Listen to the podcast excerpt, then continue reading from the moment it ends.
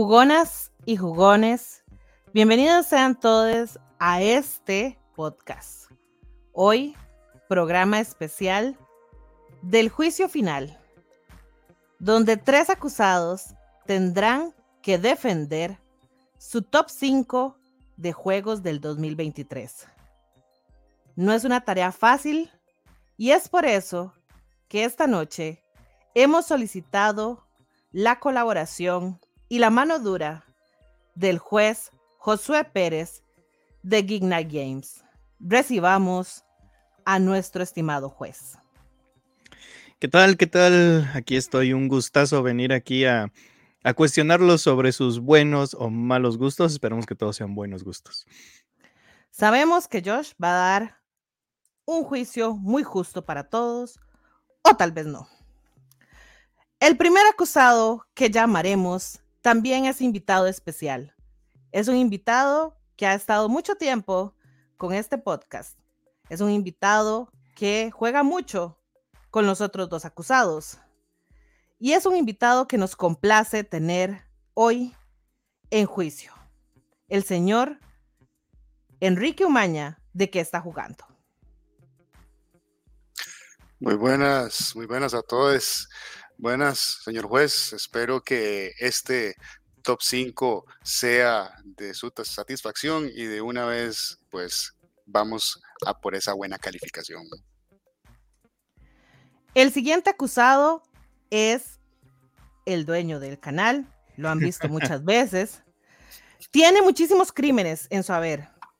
Minis sin pintar, plástico por doquier, juegos deluxe, Kickstarters que ni siquiera recuerda le han llegado.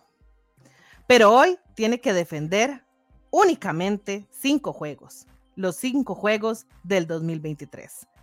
El señor Alejandro Quesada de Gamers Rush. Buenas, buenas gente, ¿cómo están? ¿Cómo están? Aquí. Los, beneficios de ser el dueño. obvio. Eso está sesgado, señor juez. Pero no, no, no, no, decir, la, la, gente sabe, la gente sabe, me conoce, ellos me conocen.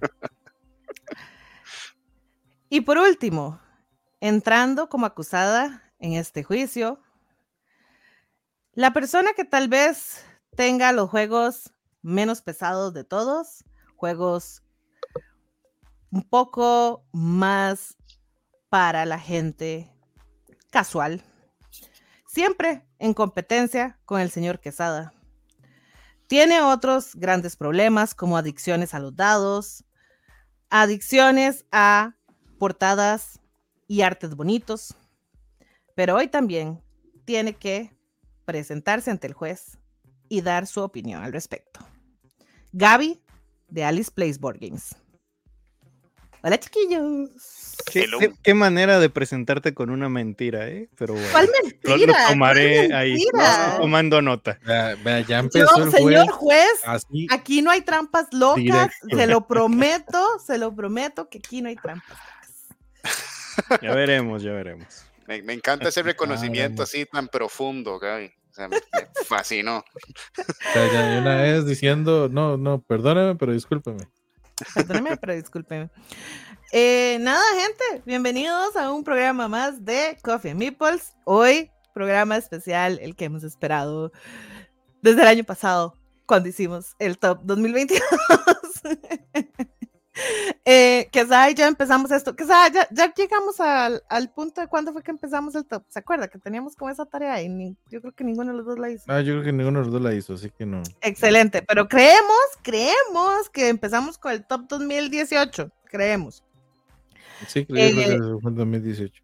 Y en ese momento no era podcast, en ese momento fue nada más Quesada que me invitó a acompañarlo a hacer un top. Eh, fueron nuestros inicios de empezar a jugar juntos y de ahí pues eh, unos meses después, eh, durante pandemia, pues decidimos empezar este podcast que ya va para cuatro años, ¿verdad? Cuatro años. ¡Wow! Este año cumplimos cuatro años. Wow. Casi wow. década. Muy bien. Exacto. Y pues de ahí hemos tratado de mantener esta tradición de hacer un programa de top Quique se nos ha unido los últimos dos años o el último año, nada más. creo que fue el último año. El último año. Pero, exacto, pero era evidente eh, que Quique, no solo que además es nuestro host eh, suplente cada vez que producción tiene problemas y alguno no puede, ¿verdad? Me conocen eh, como Gabo en el bajo mundo. Exacto, exacto. Pero sino que también, o sea, lo que se, lo que la presentadora dijo al inicio, eh, es muy cierto. Este acusado juega muchísimo con estos otros dos acusados. Tratamos de tener nuestras, eh, nuestros viernes jugones cada vez que se pueda. Entonces, siempre estamos como, desde que iniciamos el año, siempre estamos pensando como qué juegos van a entrar, cómo me ha gustado este, etcétera. Eh, y obviamente no podía faltar que estuviera aquí, que pues presente un año más. Nos, nos honra, don Quique, en ser el tercer acusado de este juicio. No, muchísimas gracias. Y obviamente a ustedes, chiquillos, primero felicidades por todo este trayectoria. Este ya es el segundo top que participo, como bien decís, Gaby. Y qué más que una afición de jugones de viernes, ¿verdad? Que, o sea, yo no sé si la gente supo, pero hasta llevábamos un Excel o un Drive en No, donde eso, no lo había supo, eso no lo gente. ¿No Eso lo no lo sabían? supe, ok, no. entonces había, un- hay un drive que tal vez en algún momento es, algunos los enseñará. a Se todos filtre, ustedes. se filtre. ese filtre, exacto. Ok. En donde Oh está, en donde está Me puse cada juego, todo. si nosotros jugamos algo pesado, si nosotros jugamos algo mediano, si nosotros jugamos algo sencillo, cada quien pone sus juegos, vemos a ver quién hace falta de poner pesaditos, quién hace falta de poner medianos y así tratamos de balancearnos. O sea, eso es ya tradición. Entonces, es muy interesante y obviamente un placer estar con ustedes. Y eh, ocupábamos a alguien que se tomara el papel de juez muy en serio, porque siempre que le comentamos algún juego o nos contestan alguna historia, de una vez va a criticarnos o a decirnos por qué no, por qué ese juego no y cuáles son las fallas que tiene ese juego. O sea, y es el señor Josh o Josué Pérez, en este caso, trabajando como juez. Que en mi defensa a veces nomás pregunto una opinión, porque no sé nada del juego y se ve bonito, pero bueno. O, o, o llego y digo, a ver, convénzame de comprármelo. Y algunas veces los argumentos no, no llegan. pero ha pasado que algunos hemos logrado romper esa brecha. Algunos sé sí cuántos- llegan al... No sé, no sé si los tres ya hemos logrado romper la brecha con Josh. Yo, yo, yo este año quedé muy feliz. Digo este año porque realmente los videos, los videos salieron en diciembre, aunque yo vi los videos hasta hace poco del top de Josh, que deben ir a verlo, pero eh, hubo, hubo una mención, una que, salió, que no me hizo, pero hubo una mención que sí me hizo, lo cual me tiene muy alegre porque era incluir mi, mi, mi juego favorito de la vida en, en su top. Entonces, eso estuvo, eso estuvo bien, eso estuvo bien. Sí, yo nada más tengo que decirles que, que dependiendo de cómo me convenzan o no me convenzan de, de sus top, eh, tengo como buen mexicano, voy a dar, en vez de estrellas, voy a dar taquitos. Entonces, ok. pueden ganar de, de uno a cinco taquitos. Muy bien. ¿Y Sí, eso yo es sé. cómo los envías? ¿Por O sea, o sea, FedEx? Aquí va, aquí va lo bueno. Esos taquitos se guardan y, y sirven para canjearse bueno, cuando vengan a México. Entonces, yo sabía que Anoten había ahí que venir. cuántos, cuántos taquitos les voy a deber a cada uno.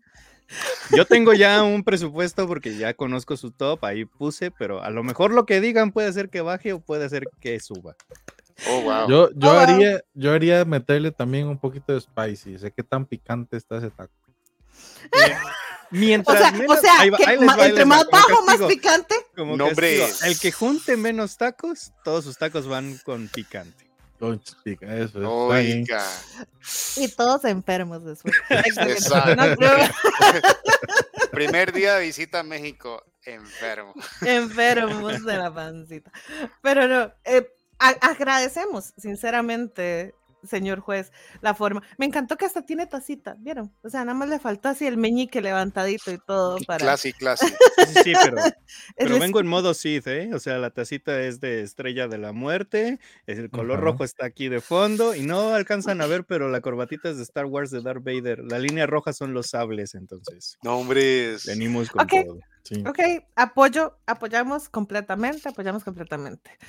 Eh, antes de que empecemos, vamos a decir las reglas o más o menos un poco cómo casi siempre creamos esta lista, porque hay gente nueva que nos está escuchando por primera vez, viendo por primera vez, así que vale la pena recalcarlo.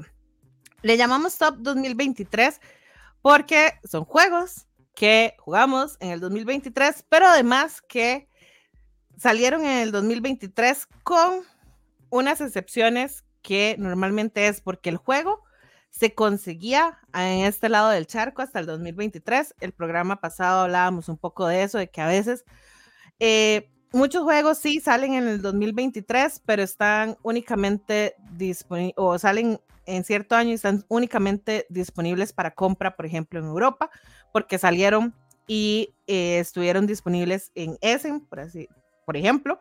Y sí, tal vez usted vea muchos creadores de contenido con ese juego y que están hablando y entraron en los tops de otros creadores extranjeros en el año, pero no son juegos que realmente estuvieron disponibles en retail, sino hasta el año siguiente. Entonces, por ahí lo vamos viendo, eh, porque también puede ser que cuando lo vean en la página de eh, BGG diga que el juego es del 2022, pero estamos usando esa opción o apegándonos a esa parte de que el juego para retail o porque la primera edición se agotó de, una vez, eh, la primera impresión se agotó de una vez en Europa y la segunda llegó hasta 2023 disponible eh, para el retail en ese momento. Entonces, eso es una, una reglita. Además, eh, señor Quesada, ¿quiere usted explicar el tiempo que vamos a tener?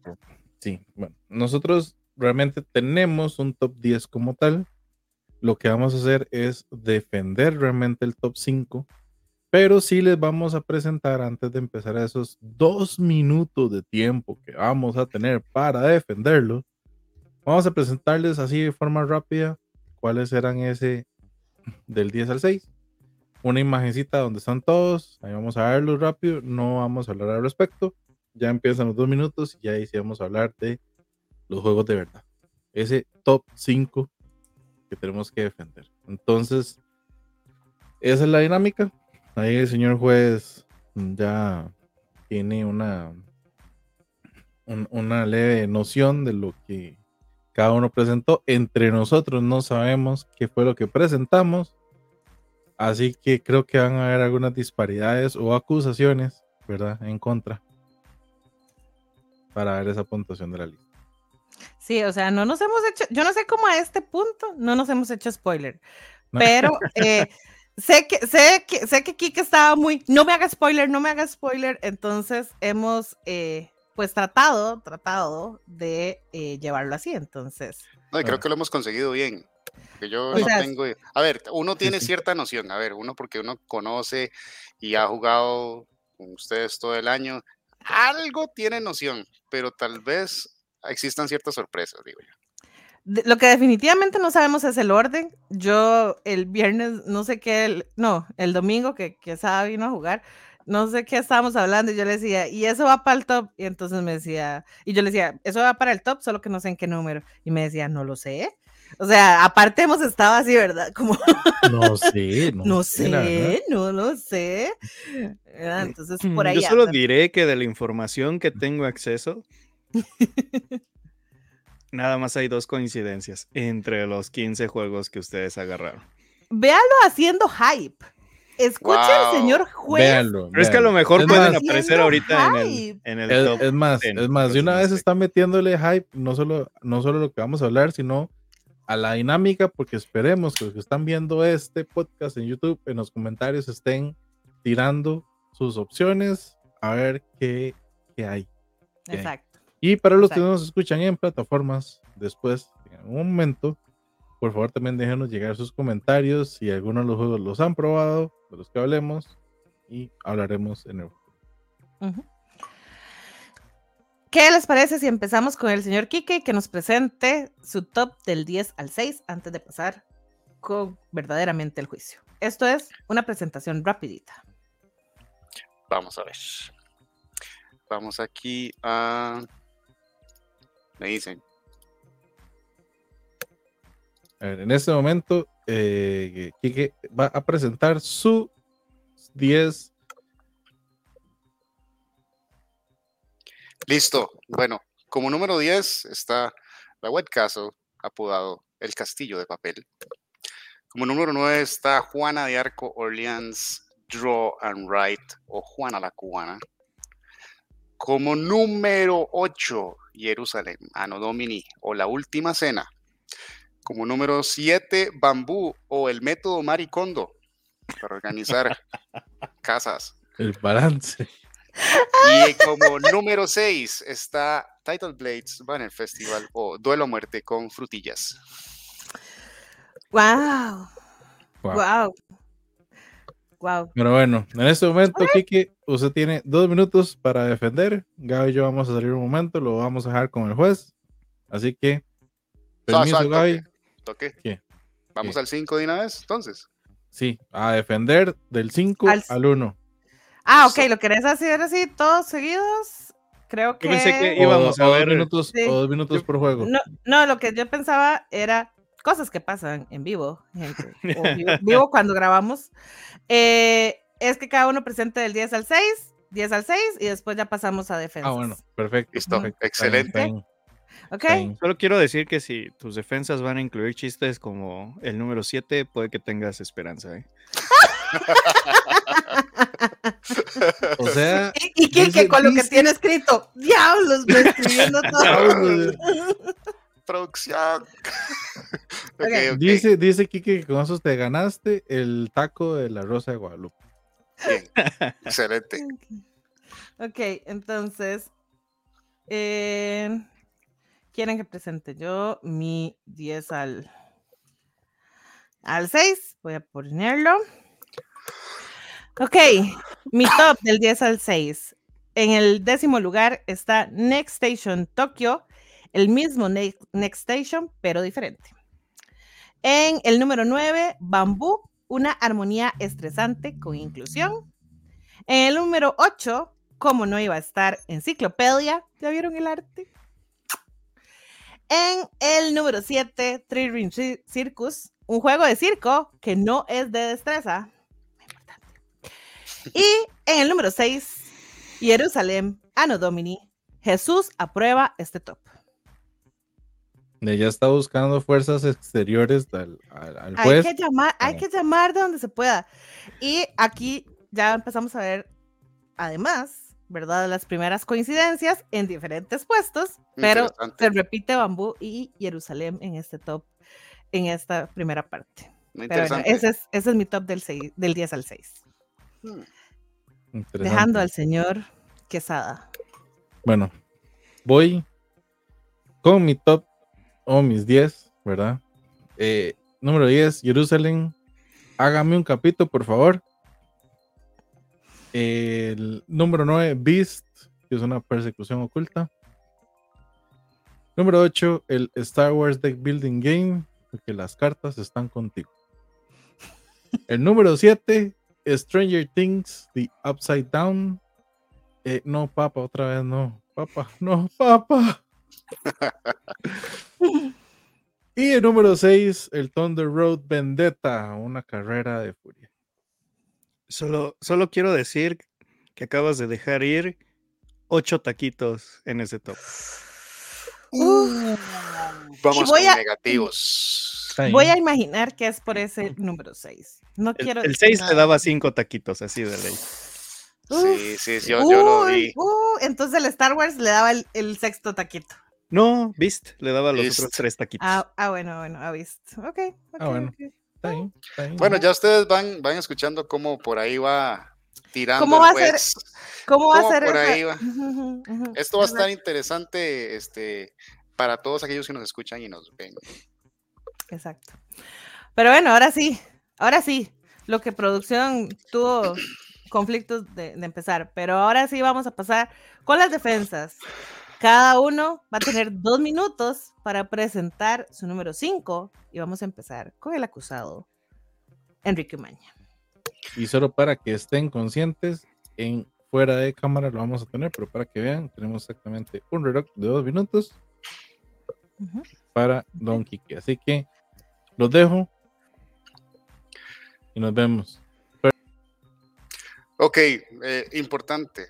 Yo hice notas al respecto. Y como ustedes ya pueden ver en pantalla, tenemos a mi número 5. Sorprendente, para algunos sí, para otros, quién sabe. Este va a ser Hamlet, el juego de construir una aldea. Vamos a defender mi posición de la siguiente manera.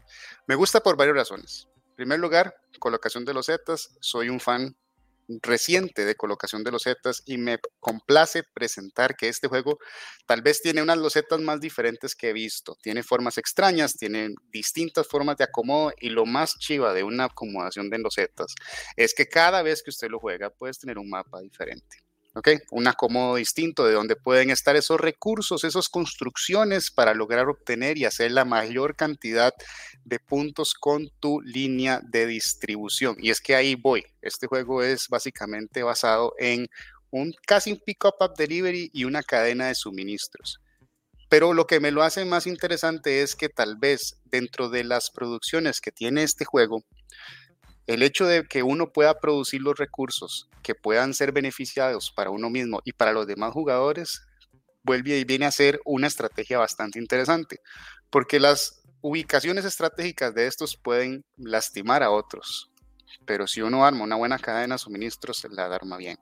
Por otro lado, el arte me parece que es un arte muy interesante, muy bonito, se me asemeja mucho a esos este, Town Building Simulators, ¿verdad? Tipo Stardew Valley, que yo sé que ya tiene un juego, pero es ese tipo de, de arte top-down, ¿verdad? Que es muy, muy bonito y, y fácil de meterse en él. Eh, con el tema de lo que son cadenas de suministros, este, hay muchos objetivos, hay objetivos que a veces pueden sonar absurdos, pero concluye con en realidad hacer la mayor cantidad de puntos construyendo más rápido esa catedral al final, al final del juego. Me encanta, es lento, pero bonito. Esos son mis, mis argumentos. Ah, este juego, este juego, este juego prometía tanto y quiero que me digas cómo es que lo puedes jugar. O sea, ves el tablero, y no se puede dar lectura, no hay, o sea, está atascadísimo de color, los caminos están difíciles de encontrar, eh, los iconos están muy chiquitos, la catedral grandota estorba. Para mí, para mí, uno de los grandes pecados de este juego es que le pasa lo mismo que a Tan Garden, en donde te cuesta muchísimo leer lo que está pasando y se te pueden ir detalles por eso. Si, si se me permite debatir ahí, yo creo que hay unas, unas cosas que pueden solucionar y es básicamente, bueno, a mí he aprendido que no me molesta mucho el hecho de la iconografía dentro de la misma loseta, siempre y cuando pues uno tenga a mano eh, la consulta, ¿verdad?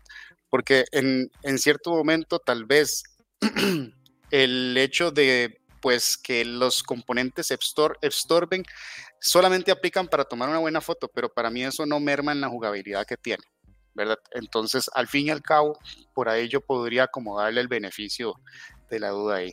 ¿La catedral estorba? Sí. ¿La puedes quitar?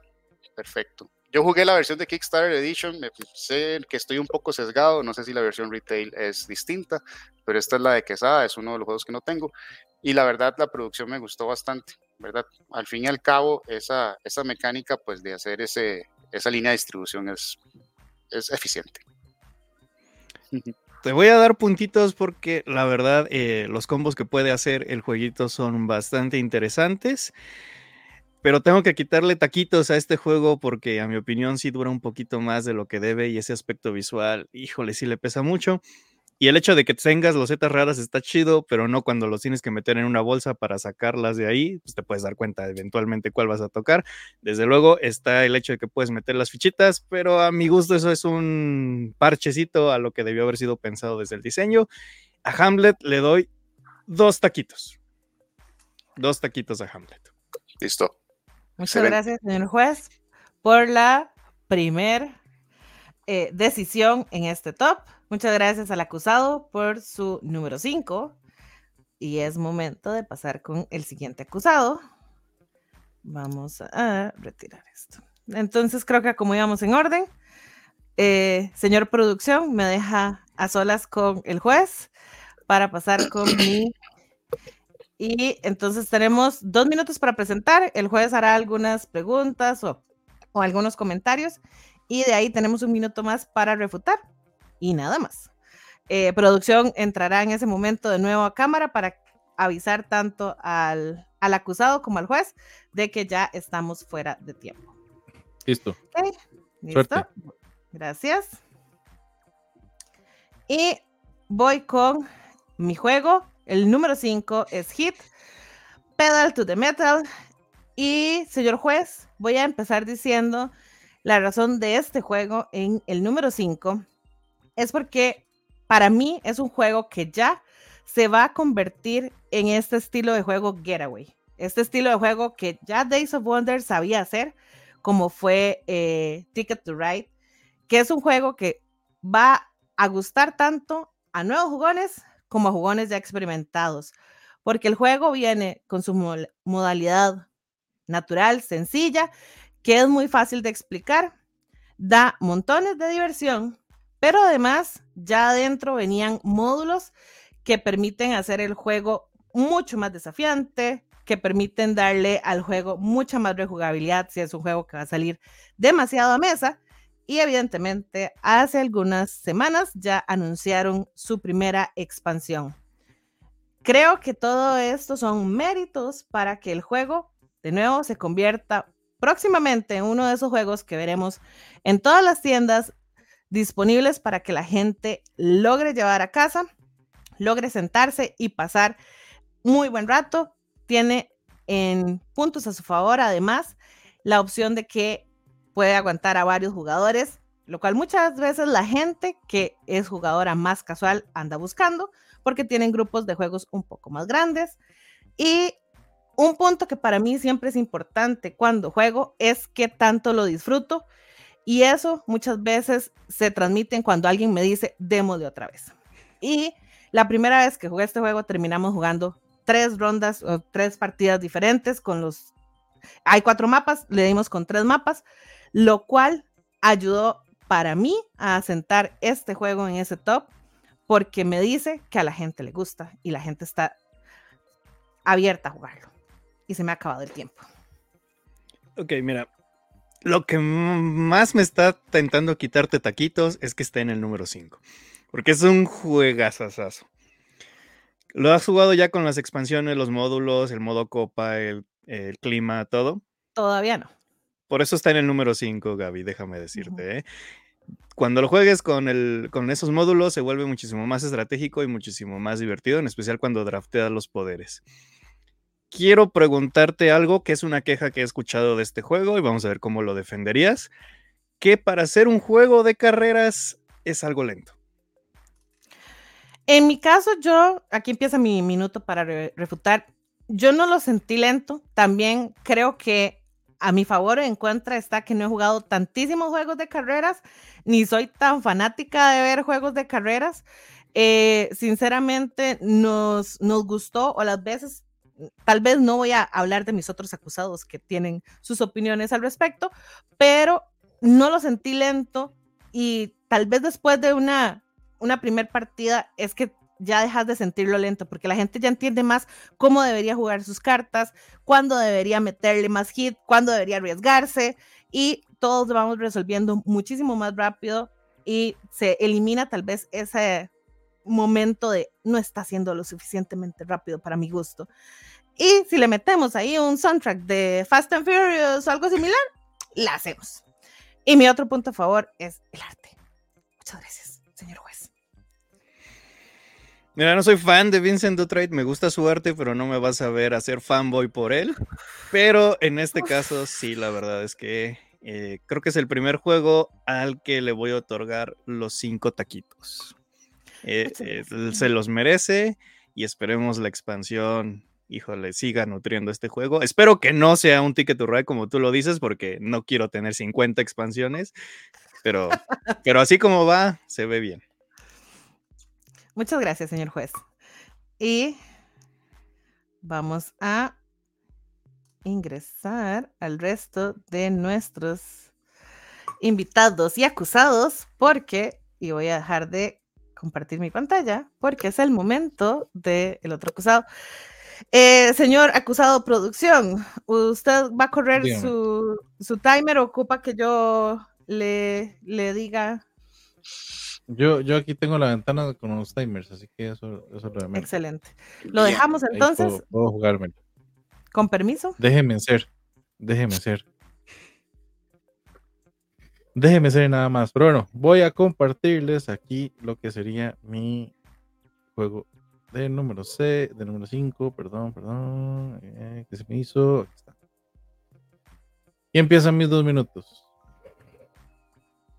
Entonces, como vieron, prácticamente desde el número 7, 6 y el 5 viene una seguida de un gran, gran, gran, gran diseñador llamado Rob Davio.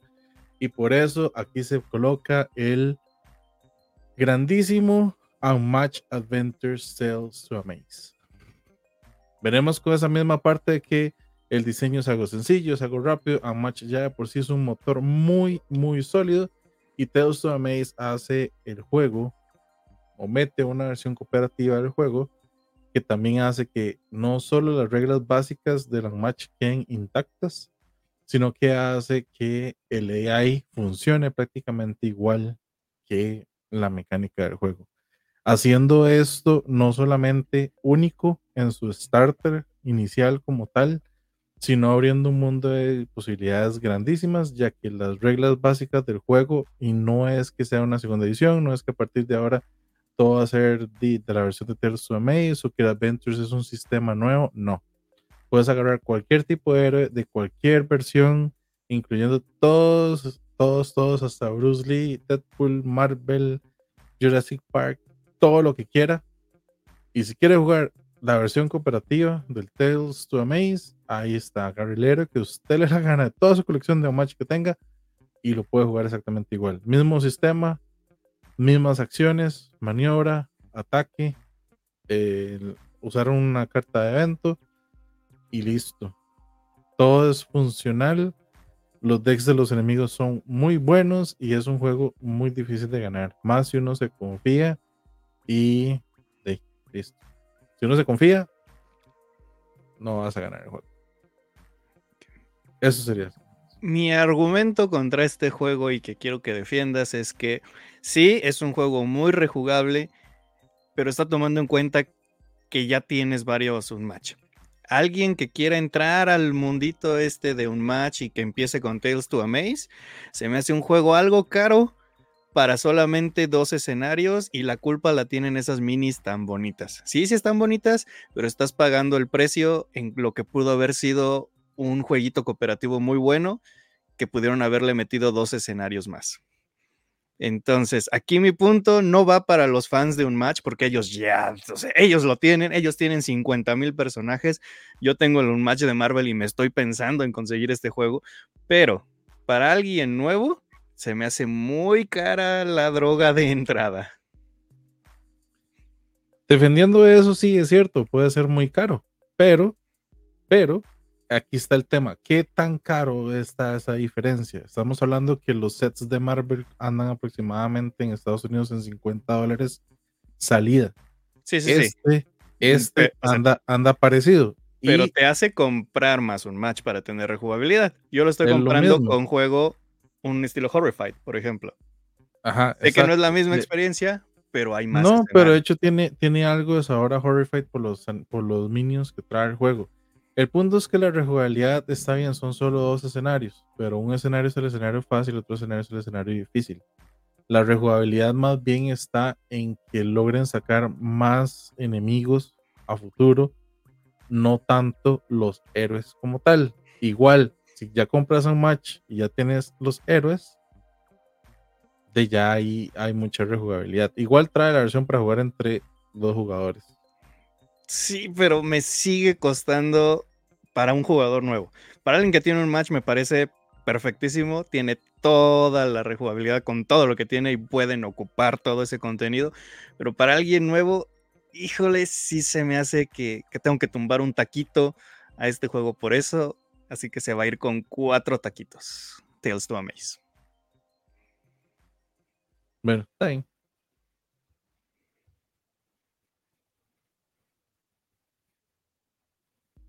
Ey, estás hablando en mute muteada. para que yo- Hablando de miedo y hablando y hablando y hablando. Y bueno, gracias, señor juez. Ese ha sido el primer round del top, los números 5. Eh, hemos terminado con un 2, un 5 y un 4. Esto se empieza a poner interesante. Vamos entonces con el top número 4 y vamos a darle de nuevo la palabra a Enrique Maña con el juez Josué Pérez. Y vamos a salir los demás. Permisito. Bueno, vamos a ver cómo hago aquí para presentar otra vez. Vamos a ver. Ok. Número 4 en mi top. Three Ring Circus. Básicamente que tengo este, argumentos basados en lo que es el arte, la temática y la, en este caso, el motor que uno arma para llegar a puntuar a final de juego. Tengo esos tres argumentos. El arte a mí me parece espectacular. El trabajo que hizo Edu Walls para representar, en este caso, la variedad y la época circense del siglo XIX ha sido simplemente cereza en el pastel. Sabemos que ya Edu Walls ha hecho grandes trabajos, este, pues con Debir, siendo yo creo que uno de los top, este, ¿cómo se llama? Eh, ilustradores. Ilustradores de Debir, ¿verdad? Con toda la saga de, de, de Bitoku y la Kemushi saga. Circus viene a salir de su zona de confort y lo hace espectacular. No solamente en temas de arte visual, sino también en temas de componentes. Tiene componentes de las carpas de circos de madera, los, los carritos y los de, de madera, el tablero, que es un mapa de Estados Unidos muy bonito visualmente. Y es un juego que cuando usted lo pone en mesa y lo arma y lo juega y mucha gente pasa alrededor, le hace la pregunta esencial de ¿qué está jugando? porque, porque, es muy importante esa visión, esa, esa atracción visual. Aparte de eso, que el arte me llama mucho, siento que la temática es muy concordante al desarrollo del juego, ¿verdad? Sí hay una, en este caso, una relación entre el circo que uno arma y el circo que usted va a ir presentando a lo largo de los estados de, Estados Unidos, valga la redundancia. Esa, esa contratación de, de, de actos, de, de, sí, de actos circenses, ¿verdad? Y que estos van a tener correlación con otros de su mismo tipo y como te dan puntuación al final del juego, siento que es bastante, bastante bueno.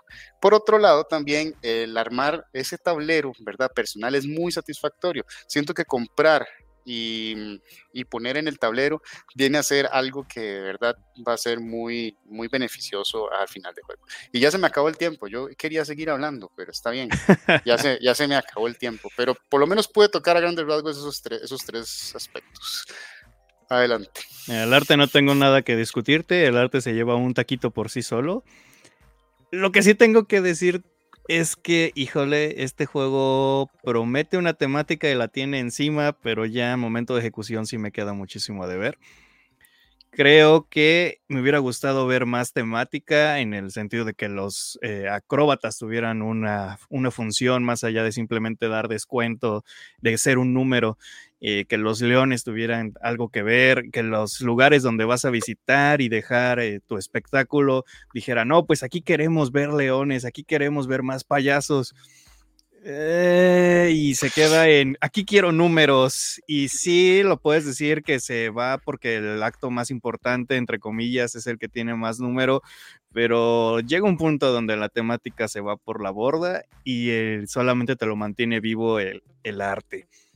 Los combos, los combos me gustan, los que puedes hacer en tu tablerito, pero me hubiera gustado todavía que se fuera más, más a esos combos.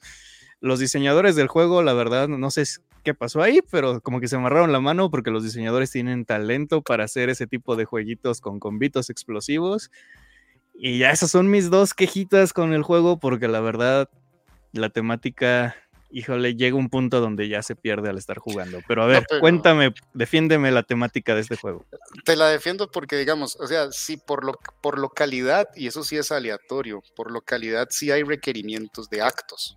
¿Verdad? Entonces, ¿qué es lo que pasa? Si uno arma su tablerito principal con esos requerimientos, pues al final sí logra hacer este, pues que el juego sea específico eh, y diferente cada vez que lo jugas.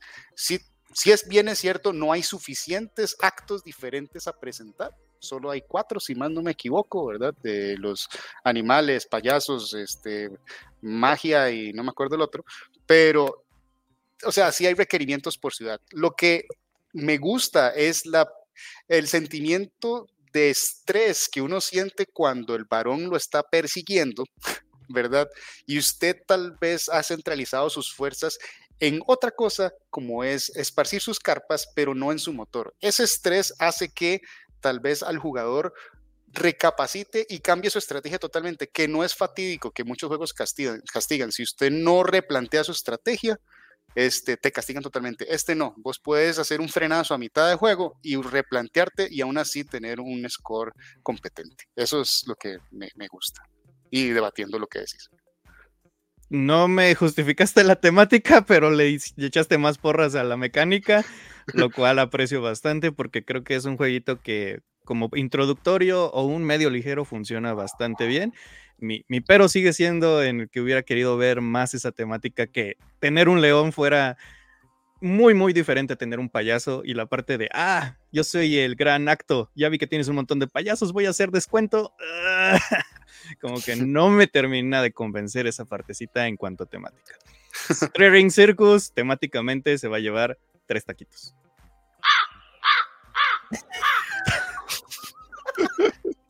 ¿Por qué? Oh my God, producción. no entendí eso. Qué bueno. No, yo tampoco, pero acepto y apruebo. Muchas gracias, señor juez. Muchas gracias, acusado Quique. Eh, al final, vamos a, tenemos un chat privado donde algunos hemos estado hablando. Vamos a retomar, yo quiero retomar algunos de los comentarios que hemos hecho nosotros ahí en el, en el chat porque están muy divertidos. Pero bueno, este fue el número cuatro para el señor Enrique Umaña. Regresa Gaby Villalobos para hacer su cuarto. Producción, me corre tiempo, por favor. Mientras preparo mi pantalla. Ok. Tengo mi pantalla lista.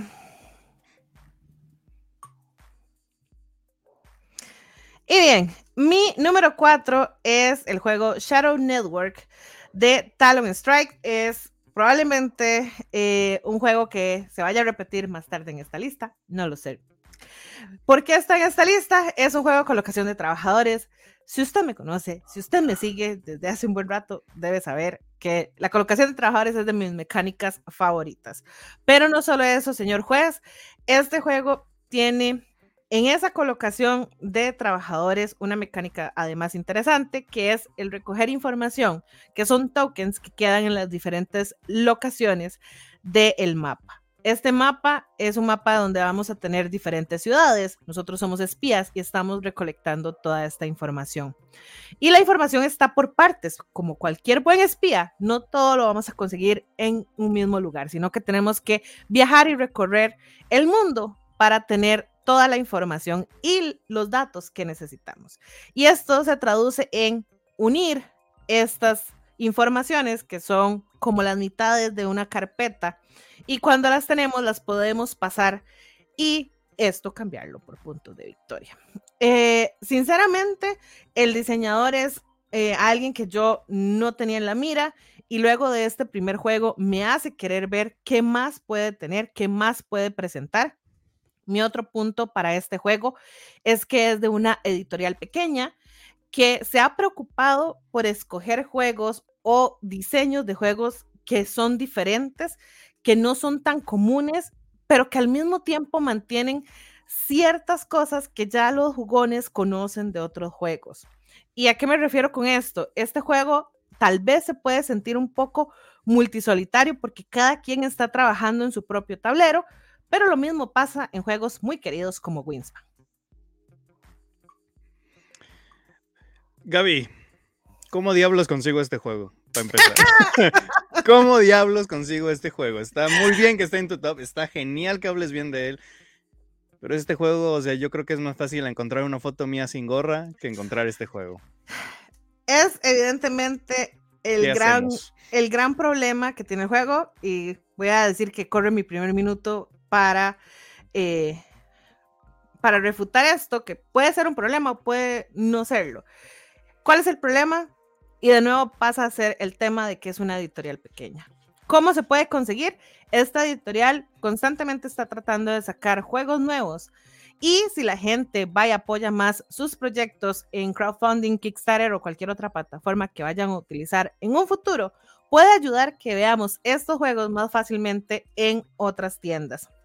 Y no solo estoy hablando de tiendas grandes de Estados Unidos, sino que ya puedan pasar eh, a otros países como es México, que es otro punto donde podríamos tratar de conseguirlo. Pero definitivamente uno de los grandes problemas que tienen editoriales pequeñas es que tal vez no suficiente gente las conoce, por eso se ven limitados a únicamente sacar juegos durante campañas de crowdfunding y no expandirse más allá.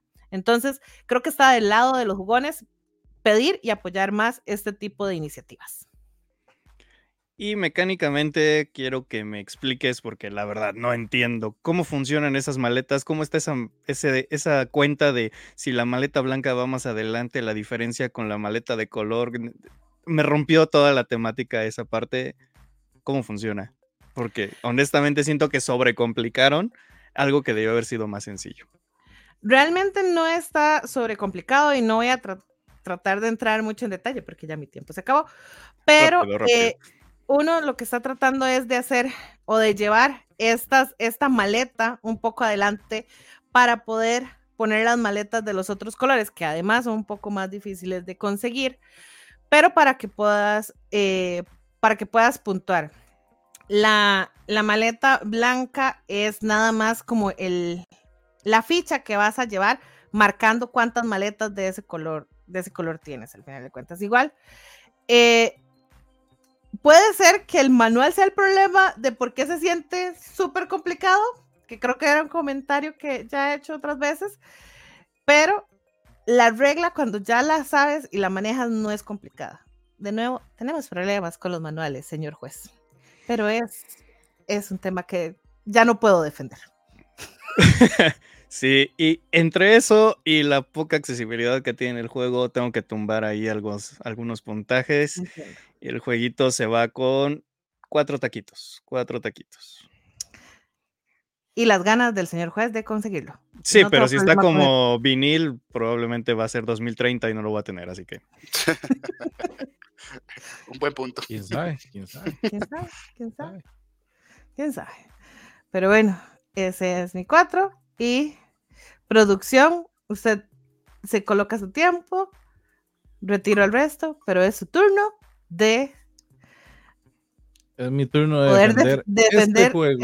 Ese, cuatro. Este juegazo, el número cuatro, nada más y nada menos que Resurgence. Antes de que empieces, te voy a dar una advertencia. Este juego empieza con dos taquitos de puntuación. Convénceme de que hace algo diferente a los demás juegos que tocan recolección de recursos y creación de motor.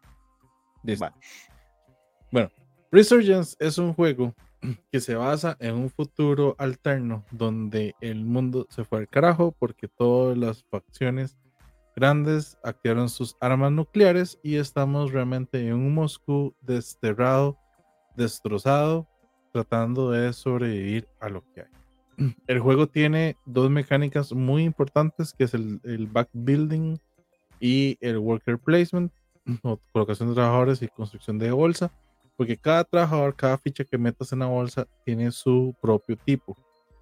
Además de eso, también tienes tarjetas como personajes especiales que te van a dar habilidades a lo que haces. Entonces, lo interesante y la mecánica es la siguiente. Tienes una pantalla el turno al mismo tiempo, todo el mundo saca la cantidad de fichas según el nivel del búnker que tengas.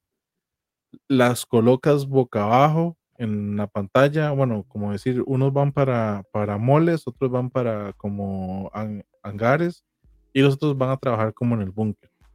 Después se revela, de entre todos los jugadores, quien tenga mayoría en esos van a ir ganando liderazgo Después en turno de jugador vas a llevar tus fichas a diferentes lugares. Van a haber mutantes, que son otras fichas que ya van a estar en, en espacios, que lo que van a hacer nada más, al igual que los otros jugadores, cuando vas a llegar a un lugar donde ya está ocupado, vas a pagar un recurso por cada ficha que esté ahí.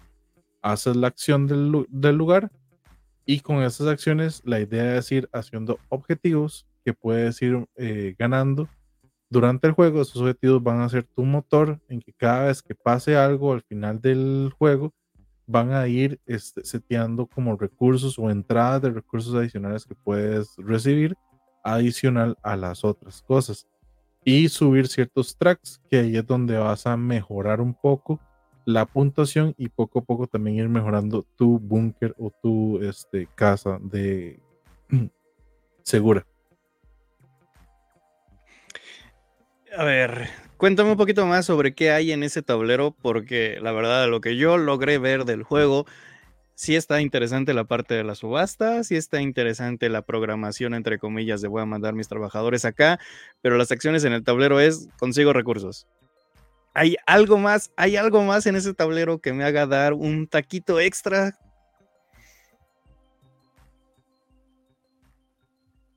Ya te, ya te, te lo haga diferente.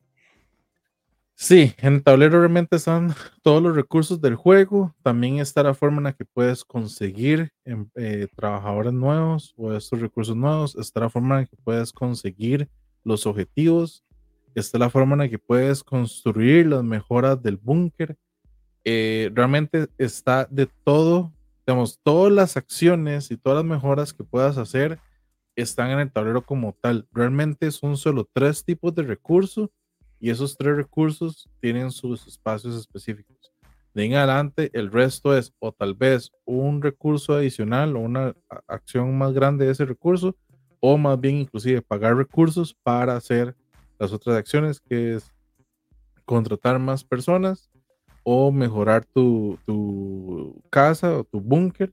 Y esas mejoras del búnker también van a traer espacios para que coloque sus trabajadores y tengan esas mismas acciones un poco más mejoradas. Sí, es que ese es, ese es mi gran perito, pero con este juego ah, siento que la temática la desperdiciaron un poquito, me hubieran gustado que se hubieran ido más all in, el arte está increíble, el tablero, cuando vi la, la mecánica de la subasta dije, esto se va a poner bueno pero como que siento que jugaron muy a lo seguro, muy, muy a lo seguro de simplemente consigo recursos, construyo cosas, obtengo trabajadores y la temática la pudieron haber aprovechado más, algo más con los mutantes, algo más con los trabajadores. Ah, me... quería que este juego brillara más por, por esas cosas y, y por eso de jugarle a lo seguro creo que voy a tener que darle tres taquitos, tres taquitos a Resurgence. El juez está, está, está duro, está, duro. Está, tenso, está duro convencer. Está duro de convencer. No, no voy a decir todavía lo que ha pasado en el chat, pero alguien, alguien eh, no, no, está de acuerdo con, con, la decisión del juez. Hijo, hijo. No, ya, ya se vale, se vale. Ahorita cuando terminemos, ustedes echan todo. Porque... No, no, y, y, es interesantísimo porque ver tras bambalinas la defensa es muy interesante. No, no, no, y uno va tomando volados y uno dice, y si me preguntara a mí eso, ¿qué le contesto? Exacto. Pero bueno, eh, iba a decir que vamos por la mitad, pero un número impar no tiene mitad, entonces... La semi-mitad. La semi-mitad. La, la mitad punto cinco. Exacto, vamos con el número 3. De nuevo, señor Enrique Umaña, queda usted con el juez. Vaya preparándose, producción le prepara cronómetro y usted vaya listando su imagen para compartir. Listo, aquí estamos. Bueno, número 3, Earth. Este juego es muy interesante porque es, si hay algo que yo no le daba fe a este juego, voy a empezar negativo pero después eso se va a tornar distinto. Si algo que yo no le daba a este juego es que es el arte. A mí personalmente no me gustan los artes fotográficos. Personalmente me parece un poco lazy. Pero, ¿qué es lo que pasa? A la hora de jugar este juego veo y observo lo primero que sale de la caja es ese deck que es gigante. Pero una de las cosas buenas que tiene este juego es que es el primer juego en donde yo he visto que ese deck gigante se usa todo y se puntúa completamente. Entonces, ¿a qué me refiero a esto? Earth tiene un engine building súper satisfactorio. ¿Qué significa esto? Bueno, explicar brevemente, es una grilla de 4x4 que estás tratando de armar buscando las condiciones de puntuación de un tablero, de un tablero central y a la vez usando también este, objetos predeterminados o situaciones predeterminadas que tiene tu tablero personal. Pero este 4x4 es muy interesante porque lo vas armando y tus turnos no van a ser únicamente tuyos, no hay turnos muertos. Mientras otro jugador está jugando, vos estás jugando también. Aplica mucho esa metodología de Space Base, lo cual también a mí me gusta bastante.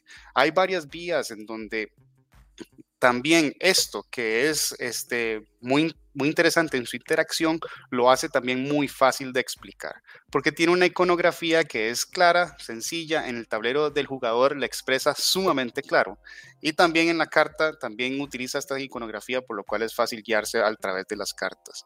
Por otro lado, también que visualmente en términos de componentes y su calidad es muy bonito ¿verdad? Cuando uno arma su grilla de 4x4 y ve esa fauna florecer, ¿verdad? Es demasiado tentador estar tomándole fotos a este juego al final. Eh, yo, la verdad, es uno que este, no subió más por pocos puntos, y Josh lo sabe, este, por muy pocos puntos no está más alto, sin embargo, creo que es uno de los juegos de engine building más, más, más chivas que he logrado jugar en el último año. La verdad me satisface, me sorprende y lo fácil que es para cualquier jugador inicial, eh, este, me lo termina de, poner en esta posición. Full disclaimer, este juego también entró en mi top 10 del 2023, pero no entró muy alto, de hecho lo tienes más alto tú. En mi caso no entró por dos cosas. La primera, es que siento que es un tanto repetitivo. Sí hay un montón de acciones, sí hay un montón de cosas que hacer, pero siento que todo se reduce en acciones muy puntuales de coloco carta, consigo recursos y pongo eh, tronquitos o cubitos. Hay muchísimas cartas, pero casi todas se sienten iguales. Para un deck tan grandote hubiera esperado más variabilidad en ese punto. Y el otro es que penaliza mucho a los nuevos jugadores porque una vez que ya se te bloqueó la cuadrícula y no puedes decir esto va a subir, esto va a bajar, si armaste mal, te penaliza todo el juego. Esas son las dos que quiero que, defiendas de Earth. Ok, este, de hecho, en las mismas este, reglas dice que uno puede reacomodar ortogonalmente. Entonces usted tiene una posibilidad de darse cuenta también si uno está haciendo las cosas mal. Entonces, creo que volver a meterse otra vez en el juego es algo que sí se puede hacer en, en, Earth, ¿verdad? Sí es cierto que es abrumador, eso te lo doy. Es abrumador tener tantas posibilidades y uno ve que siempre descarta y composta y composta y composta y composta cartas. Solo que al final, eso, ¿verdad? que a la hora de ser abrumador para, para, para jugadores iniciales, más bien logra ser gratificante cuando el jugador se da cuenta, ¿cómo? Todo esto que está aquí me da puntos. Entonces, es, es tal vez como, como, como muy interesante este, ver, ver precisamente eso. Ahora, las, mm, siento que sí hay posibilidad de acciones. Lo que pasa es que tal vez al ser tantas cartas uno no se da cuenta de todo lo que uno puede hacer. Los combos por colores al final sí tienen mucho sentido. Este, y creo que tienen una coherencia y todo está correlacionado entre sí. De hecho, hasta hay cartas que te penalizan directamente que al final te sirve tener dentro de tu ecosistema para que te dé más puntos por lo que se está este, jugando en, eh, en el tablero principal. Pero, pero sí, eso es lo que tengo que decir al respecto. Sí, no estoy tan convencido de que hayas este, solucionado los problemas que yo tengo con el juego, pero es un juego bueno, la verdad.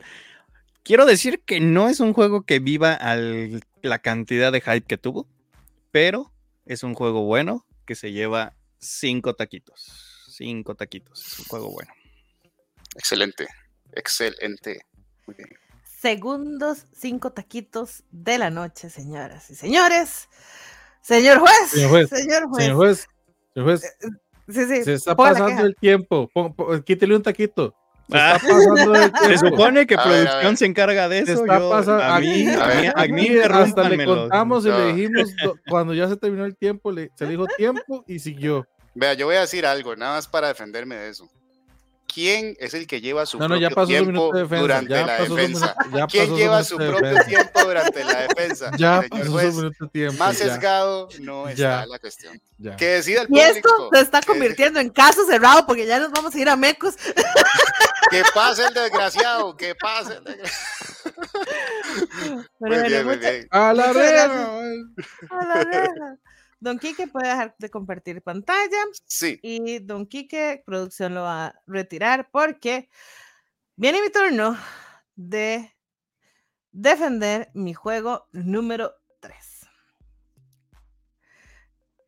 Y el juego es Fit to Print de Flatout Games con, eh, con edición o con, no sé, distribución de Alderac.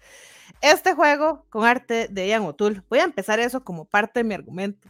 Arte de Ian O'Toole. Es un juego de polióminos. Hay muchos juegos que utilizan, obviamente, este estilo de mecánica. Lo diferente que tiene, y era un miedo para mí, es que era un juego de tiempo real, que es un juego de tiempo real. ¿Qué se refiere a esto? Todos estamos buscando las fichas y colocándolas al mismo tiempo. Yo tenía miedo porque yo no soy muy fanática de ese estilo de juegos. Siento que se pueden convertir muy caóticos como, eh, eh, no lo sé, como Spotted, donde todo el mundo está tratando de hacer todo al mismo tiempo. No es mi estilo de juego. Sin embargo, aquí yo no siento ese caos.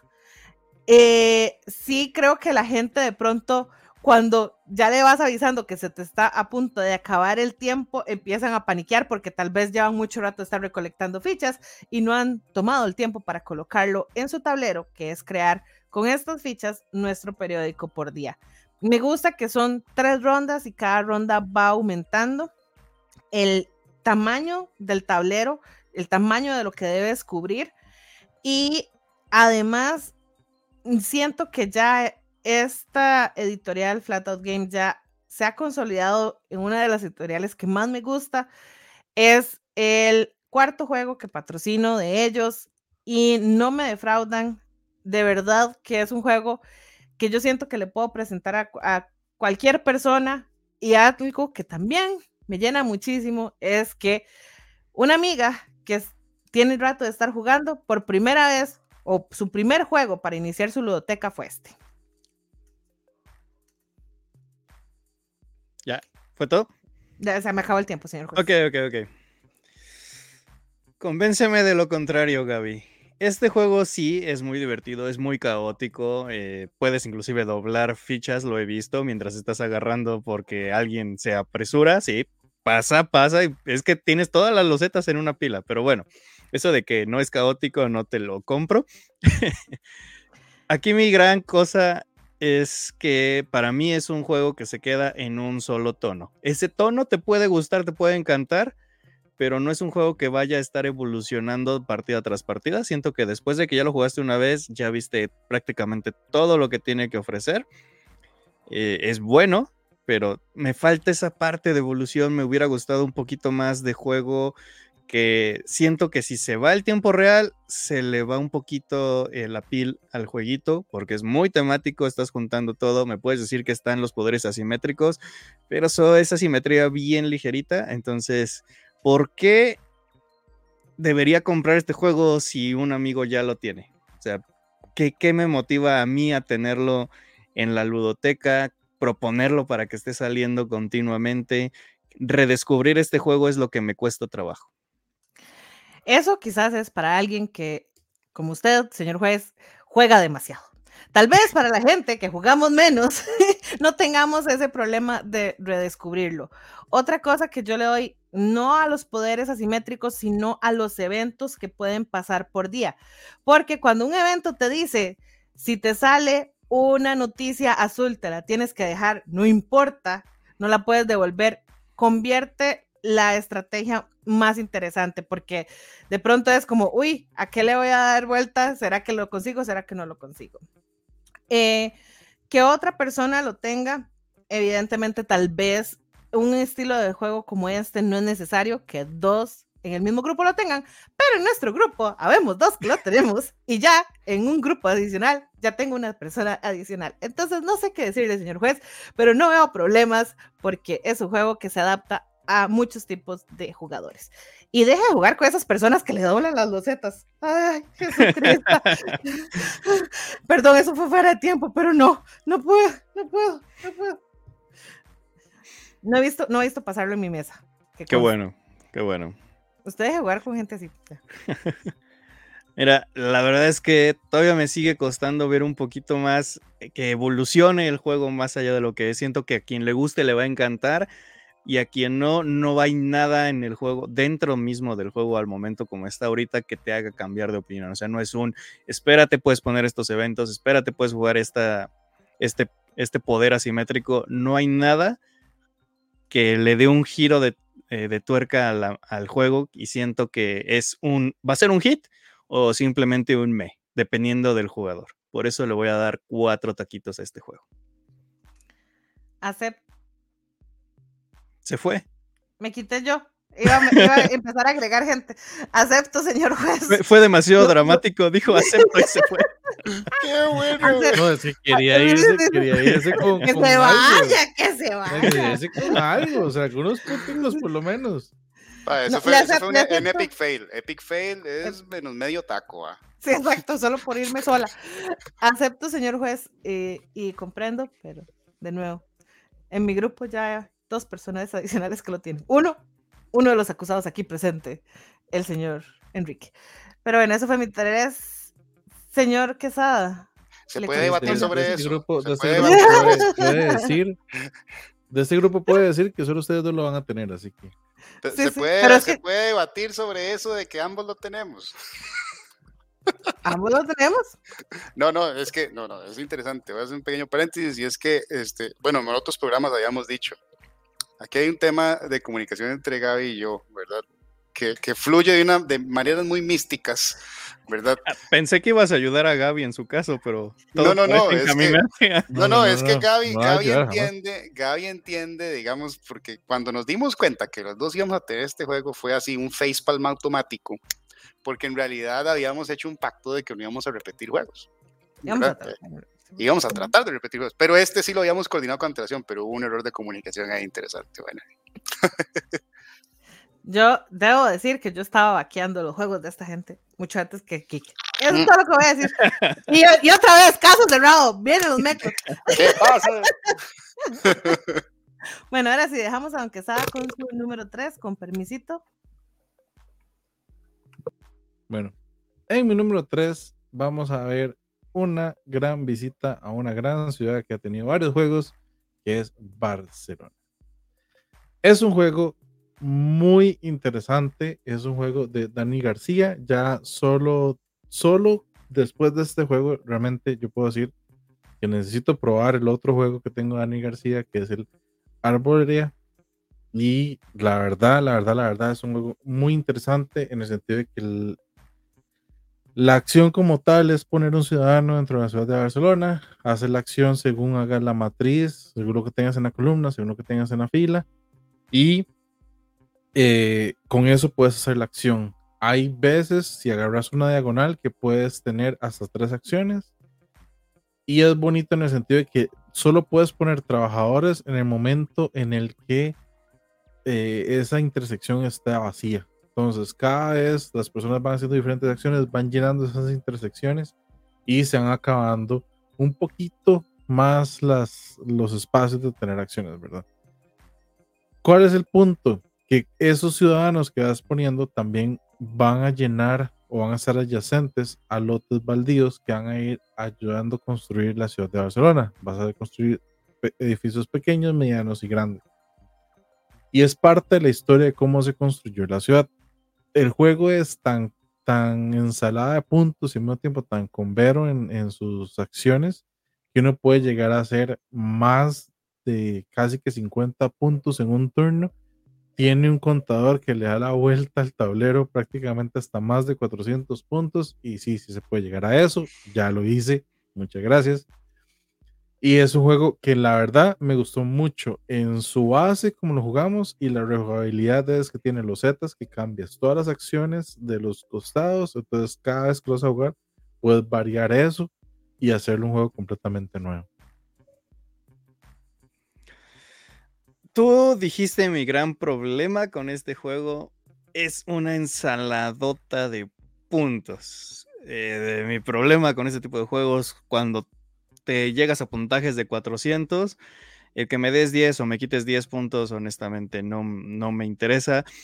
Y si tú, tú me conoces, Quesada, soy, soy un acérrimo defensor de que no me gusta Feld, precisamente por, por esas cosas. Y este jueguito lo sentí muy, muy próximo a hacer lo que una ensalada de Feld haría. Y mi más grande cosa con este jueguito es que varios de los minijuegos se sienten medio separados. Justamente en esa búsqueda de los puntos, estás construyendo, estás usando los ferries, estás mejorando por ahí algunos de los bonos, pero todo se siente como un voy a conseguir puntos por acá, voy a conseguir puntos por allá, y honestamente nunca se siente tan, tan juntito como me hubiera gustado.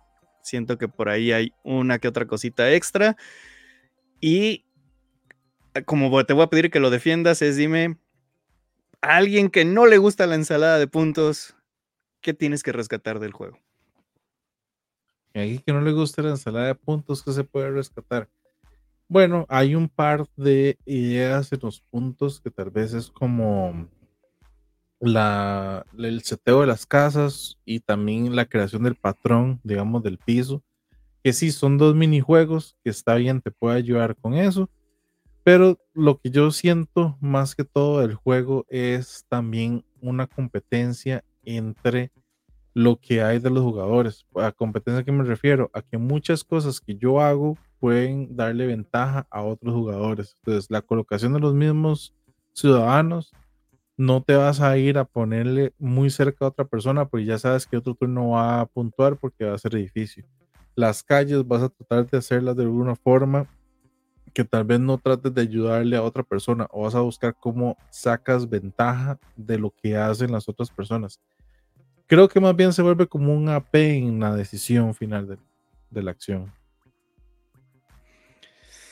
Híjole, yo como acérrimo anti ensaladas, por ahí hay una que otra ensalada de puntos que me gusta, no voy a decir que los odio completamente, pero sí este jueguito mm, se me hizo que estaba por todos los lados. Me hubiera gustado más que se metiera en la parte temática que precisamente está, si le construyes a los pobres empiezas a subir el, eh, el gusto del arquitecto si le construyes a los ricos pues te conviene a ti, pero lo haces triste y eso puntúa menor para todos. Esa parte me pareció muy interesante y se pierde con todo lo demás que le mete. Quesada, esta vez sí tengo que, darte solamente dos taquitos por, este, por esta elección. Uf, qué fuerte, qué fuerte, señor juez. Uy, esa fue, esa fue en los riñones, así digamos. No, pero todo bien. Yo no, ni, no lo he probado. Quique, Ni Kike se atrevió a tanto. ¿Cómo no? Su Hamlet. Ahí que se atrevió a tanto. No, no, no. ¿Cómo? ¿Cómo? ¿Qué fue? Qué, qué, qué duro. Eso, eso me dolió. Lo sentí hasta, hasta personal. Ah, hasta la gente se enojó. Hasta la gente se enojó. Yo, yo creo que te faltó mandar chocolates al señor juez, que o sea, antes de, No, no, no, primero, yo estoy defendiendo este top muy honestamente. Yo no estoy haciendo ningún tipo de pago por debajo de la mesa, nada de eso. Ah, déjame. Gabriela, esa hora de mandarle cervezas a George, café y todo. Oiga, oiga, eso sí es cierto, eso sí es cierto. ahí tengo testigos. Yo también tengo testigos de que me llegó un café, ¿eh, Alejandro? Ajá, pero solo un café. Estamos hablando de cervezas, de chocolates, estoy hablando de más cosas. Una cosa es mandar guaro, una cosa es, mandar guaro y otra cosa es, mandar ¿Quién sabe si hubo una invitada, algún taco ahí en un momento? ¿Quién sabe? Uf, qué bueno, qué, fuerte se está poniendo esto, qué fuerte.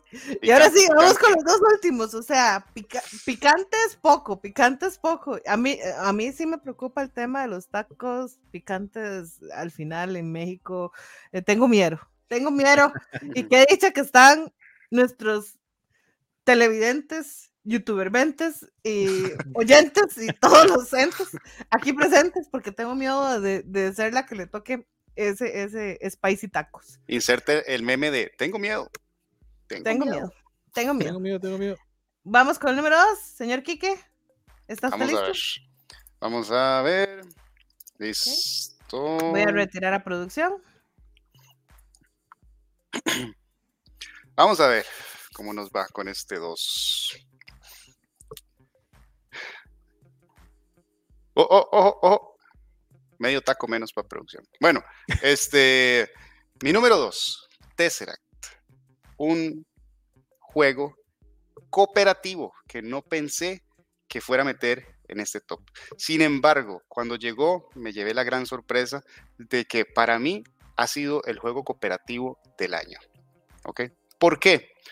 Porque este juego aplica tal vez una fórmula muy interesante a la cual yo le llamo la bomba de tiempo sin tener que ser de tiempo real. Pero ¿cómo, cómo funciona este tipo de características? Bueno, Tesseract es un juego en donde tratamos de desarmar y descifrar antes de que el Tesseract explote el universo, este artefacto que nos llegamos a encontrar en una parte recóndita del universo, del mundo precisamente, del que habitamos actualmente. ¿Qué son las cosas que yo le doy a Tesseract para que sea un parte de mi top? Primero, los componentes son simples, pero de calidad. Tiene 64 dados que son útiles uno a uno. Y lo mejor es que también tiene un Lady Susan o una este, base giratoria que permite que usted gire ese cubo que vas armando y que es diferente en cada Lazy, sí, yo creo que dije, lo dije bien, sí, no importa. El, el tema es que va girando. Bueno. Ok, Lazy Susan, me corrijo. Sinceramente, ¿qué es lo que interesante de este juego? Cada persona es responsable de sus acciones, sin embargo, esto es un juego cooperativo que depende mil por mil de la cooperación y estrategia de todos. No es un one versus many, no es un yo acarreo todo el juego y ustedes me siguen, es un cooperativo de verdad. ¿Por qué? Porque cada decisión que uno tome para quitar y modificar un dado impacta realmente en qué tan rápido se vaya a acabar el mismo. y lo importante es que a vos te dé tiempo para lograr descifrar todo el Tesseract. Otra cosa importante es que vos puedes modificar los dados. Los dados son totalmente manipulables, ¿verdad? Desde que los coges del, del Tesseract y los pones en tu este, tablero personal. Genial para mí. Un cooperativo espectacular yo siempre voy a ser defensor de que eh, el alfa gamer es culpa del jugador, no del juego. Pero el que me digas que este juego no se puede carrear, sí se me hace que tu defensa necesito escucharla, porque al ser un rompecabezas hay opciones que son medio obvias de repente para algunos y no tanto para otros, y puede haber que se desesperen con el análisis parálisis. Entonces sí me parece que es un juego en el que los jugadores tienen que morderse la lengua para no ser alfa gamers. Como dije, eso es problema de los jugadores, pero igual, como tú me dijiste que aquí no se pasa, me vas a tener que defender eso. Y mi gran problemita con el juego es que su arco eh, no me gusta cómo se desenvuelve. Empieza medio lento, tienes libertad de hacer lo que quieras, no hay tanta penalizaciones. Llega a la mitad del juego y órale, hay que... Empieza el estrés, empiezan los castigos, empieza toda la toma de decisión importante. Entonces esa partecita de siento que de repente la primera mitad del juego es un prerequisito para que el juego empiece. Entonces ese arco de, cómo empieza el estrés y demás no me termina de convencer en Tesseract. Échame la defensa de esas dos cosas. Ok, con respecto a mm, este mm, lo del Alpha Gamer, eh, nosotros jugamos, tengo un ejemplo en donde un juego duramos literalmente dos minutos y el otro jugamos 45 minutos. Y el Alpha Gamer lo defiendo porque cada personaje tiene un poder muy específico que no es dependiente de otro. Este, sin embargo, este, a la hora de lograr interactuar todos los jugadores con esos tipos distintos de poderes y hacerlo efectivamente, se puede generar una interacción totalmente cooperativa. Ese es el primer argumento. Con respecto a lo del arco, este, sí es interesante. Cuando tú empiezas el juego, empiezas a quitar cubitos, pero tú crees que tienes libertad. Pero si se descuida esa libertad, el juego te acaba rápido, rápido, rápido. Entonces, eso es muy, muy, muy, muy importante porque desde el momento uno estás tratando de averiguar cuál es la mejor manera o la manera más efectiva de estar quitando cubos del Tesseract sin que éste se acabe este, veloz, ¿verdad? Entonces, si hay manipulación de ese arco, no hay libertad total. Por eso cada uno depende, por eso se depende del pensamiento de cada uno de los que está jugando. no estoy muy, muy convencido en tu defensa de, de, que no puede haber un jugador alfa, pero como dije, eso es problema de los jugadores, no voy a golpear al juego por eso. Pero ese sí, ese me hubiera gustado mantener la que la atención estuviera durante todo el juego. Le voy a dar, es el primer juego al que le voy a dar tres taquitos y medio. Es el primero que le toca medio taco. Wow, interesante ese medio. Hay que ver cómo lo solventamos. ¿Será que alguien más se llevará otro medio taco para que el medio taco no quede solo para el juez? Porque ya, yo creo que la carne el juez. Está en la trampa loca el juez. El juez va a dejar medio taco. A lo mejor solamente le paso la tortilla y la carne me la quedo. Eso, está más. No, no, a ver, eso me Yo nunca dije cómo iba a ser la mitad del taco. Bueno. Eso está bien cruel, bien cruel. Qué duro, qué duro pero me agrada que hayamos implementado el medio taco en este momento, la verdad. Estuvo interesante porque sí se Nada más voy a recalcar que el, el, chat se vuelve loco porque el acusado Enrique Maña sigue robando tiempo adicional, señor juez. le hacemos señas y no hay forma. Vea, señores, aquí Por eso le va, a tocar, le va a tocar tortillas sola. Lo que me he pasado, lo que me he pasado y me tienen que creer son señor, Señor, ya, ya, la hable, Y no voy a robarles más tiempo, pero les voy a decir por qué no. Mentira. Paso, paso con juego 2. Vamos a. Eh, o producción, si me hace el favor de retirar la gente mientras yo preparo mi pantallita. Y listo. Aquí tengo mi jueguito. Corre tiempo, come together. Eh, es un juego de colocación de trabajadores, no hay sorpresa ahí, basado en o inspirado en lo que fue Woodstock, por ejemplo, ¿verdad? Que fue este gran festival de música de rock. La temática me encanta, la portada y el nombre, obviamente usted lo primero que piensa es en los Beatles y por todo lado a mí me da esa sensación, me ha gustado muchísimo. ¿Qué es lo diferente y por qué entra el top y por qué entra tan alto? Y es que es una colocación de trabajadores donde usted no se lleva los recursos o las cartas o lo que está buscando inmediatamente, sino que usted va colocando sus trabajadores por las diferentes áreas del tablero, pero otro jugador o usted mismo más adelante en la ronda es quien va a activar qué sección del tablero se va a activar para recoger. Entonces, puede pasar que usted está planeando con mucho tiempo eh, o está planeando más a futuro y alguien le acelera la acción que usted necesitaba como nutrir o sacarle más provecho, porque usted puede entrar varias veces a la misma zona. Entonces, es un juego que a diferencia de cuando mencioné el Shadow Network, que es un poco más eh, multisolitario porque vos estás trabajando solo en tu tablero, este es un juego donde hay muchísima, muchísima interacción entre jugadores. Eh, donde uno tiene que estar muy pendiente de como qué le hace falta al otro, ¿verdad? Que si le faltan los meeples, entonces es probable que la acción o la, el área del tablero donde se consigue meeples la va a activar muy temprano y tal vez vos ocupás que no se active todavía, entonces no entras ahí para que la active y después entrar cuando ya no tenga tantos eh, meeples o fichas para poder entrar y eh, reclamar esa área. Esa parte de planeamiento me pareció maravillosa y amé la temática. Aquí te voy a decir lo mismo que le dije a Quesada, me hubiera gustado que el juego se fuera más inclinado a la temática, siento que hay cosas que jugaron muy a la segura, el hecho de voy aquí, coloco trabajadores, subo en tracks, eh, los, las personas de los conciertos solamente quieren mipos de cierto color, eh, no sé, algo me faltó ahí que hubiera querido que explotara más eh, en este juego de los hippies en aprietos. Eh, me parece aún así todavía más temático que Lacrimosa, por ejemplo. O sea, es un juego de música que la verdad sí quiero, eh, ahora sí que darle la oportunidad más allá de nada más conocerlo. Lo que sí también le va a tumbar un poquito de taquitos es este, que eh, honestamente el arte se ve de prototipo en muchas cosas.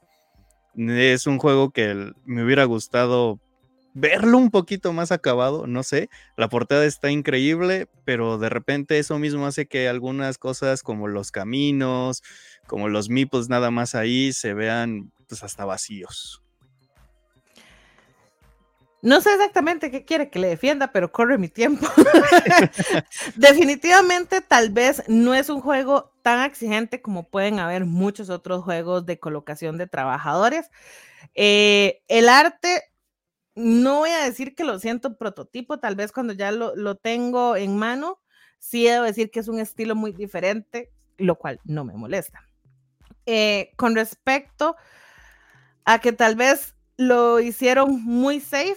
Al mismo tiempo, yo también agradezco eso porque estoy en ese punto en el que tampoco quiero pasar tres horas explicando o jugando un juego eh, cuando en hora y media puedo tener esa satisfacción de colocación de trabajadores, de conseguir recursos con una temática diferente. Para mí, el punto diferenciador es el activar ese momento de conseguir tus recursos. Mira, la verdad es que la temática, la temática hace que se quede con la misma calificación que le di a, Resurgence, porque siento que peca un poquito de lo mismo. Le voy a dar sus tres taquitos a hippies en aprietos. Y sigue Kike solo con la tortilla. Eh, a ver, hay producción que no puedo meter a, al señor Enrique. Ah, ah, ah, Ahí está. Producción está en mute. Disculpe. No me quieren meter porque están antojados de esa media tortilla que me dieron. No,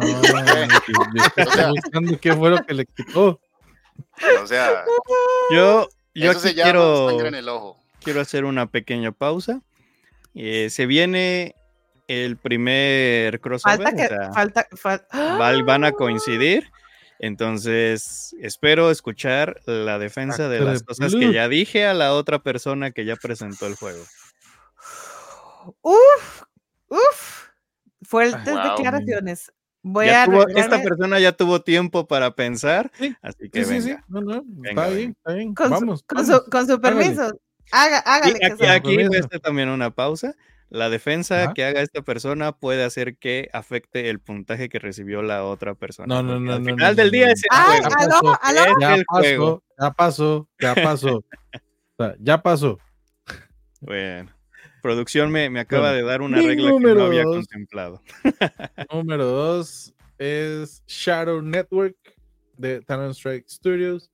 Y hablando prácticamente de lo mismo que dijo Gaby, es un juego que se trata mucho de esa parte de espías, de colocación de trabajadores, donde haces cosas, pero aquí es donde voy a entrar en varios temas interesantes del juego, que es un worker placement que para mí lo hacen diferente y lo hace un poco más fresco.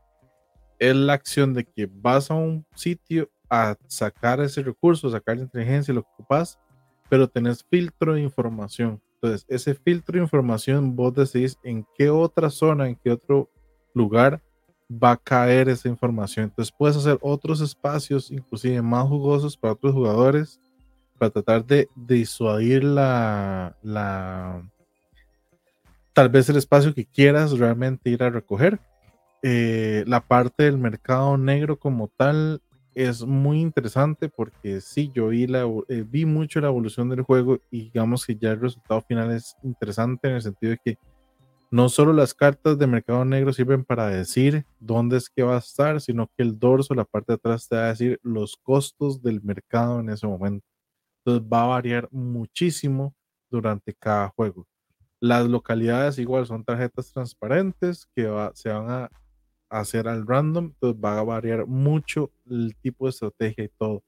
¿Qué es lo importante y lo bueno del juego? Es cómo uno logra manejar y, tratar de pensar tres turnos, prácticamente casi cuatro turnos adelante, en lo que vas a recoger, te va a servir para hacer los casos, que es lo que tienes que entregar para hacer los puntos. Que es donde vienen las maletitas de colores, que en mi defensa voy a explicar mejor un poco más esa mecánica cuando me toque. Muchas gracias. No, pues dale, esta es tu defensa. O sea, yo ya di los argumentos que tengo con este juego. Eh, solamente tengo una preguntita más. Si yo llegara a conseguir el juego así de que por obra del Espíritu Santo aparece en una tienda, ¿la versión que me voy a topar es una versión retail o lo único que salió es la versión de Kickstarter con esa producción tan genial que vi? Porque va, mi, minuto de tiempo, voy a responder las dos. Vas a tener una versión retail, lo único que va a, a cambiar son algunos tokens que van a venir ya como troquel, no como madera, que son las monedas principalmente. La caja Kickstarter es más grande porque trae todas las expansiones, que realmente son mini módulos que se le agregan, nada más. Las expansiones son módulos, nada más. Las maletas y este track realmente lo que se corrigió fue que en el momento que vas haciendo tus maletas, que es fuera de turno, vas a ir con la maleta blanca, como decir, cargando qué tanto has hecho o cuáles han, depende, hay gente que lo usa con qué tanto has hecho, es un marcador para decir, una maleta es lo que yo he hecho en todo el juego para ir haciendo eh, thresholds, pasando thresholds o puntos de, de, de éxito, digamos, y la otra maleta es para ir llevando realmente cuántas tengo en ese momento para gastar en otras cartas de objetivo. Ok, ok. Todavía no me queda del todo claro y. Híjole, no, no puedo dar más de lo que ya di porque sí está difícil de encontrar el jueguito y, siento que un top eh, en el momento de que todo el mundo se va a estar antojando, mientras más acceso a él tenga, es mejor para todos los jugones. Pero, pero tu defensa me gustó un poquitito más te voy a dar los cuatro taquitos y medio, ya para que compartas con. Gracias, gracias. Con Kiki. Gracias.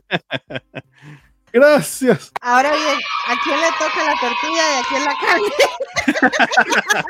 Pido la, pido la carne.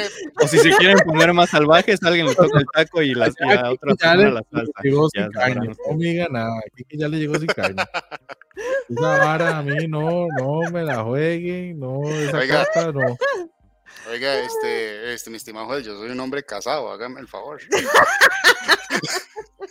Le das por eso usted no ocupa la no carne. qué estás quejándote. Por eso no ocupa la carne. Es más, le estoy ayudando a Vale, te estoy poniendo a dieta, entonces ya, ahí vamos. Qué lindo. Qué bueno. Ahora sí se vienen los buenos. Se vienen los Se vienen los grandes buenos, mecos. Y se mecos. viene, se viene los chingados. otro crossover.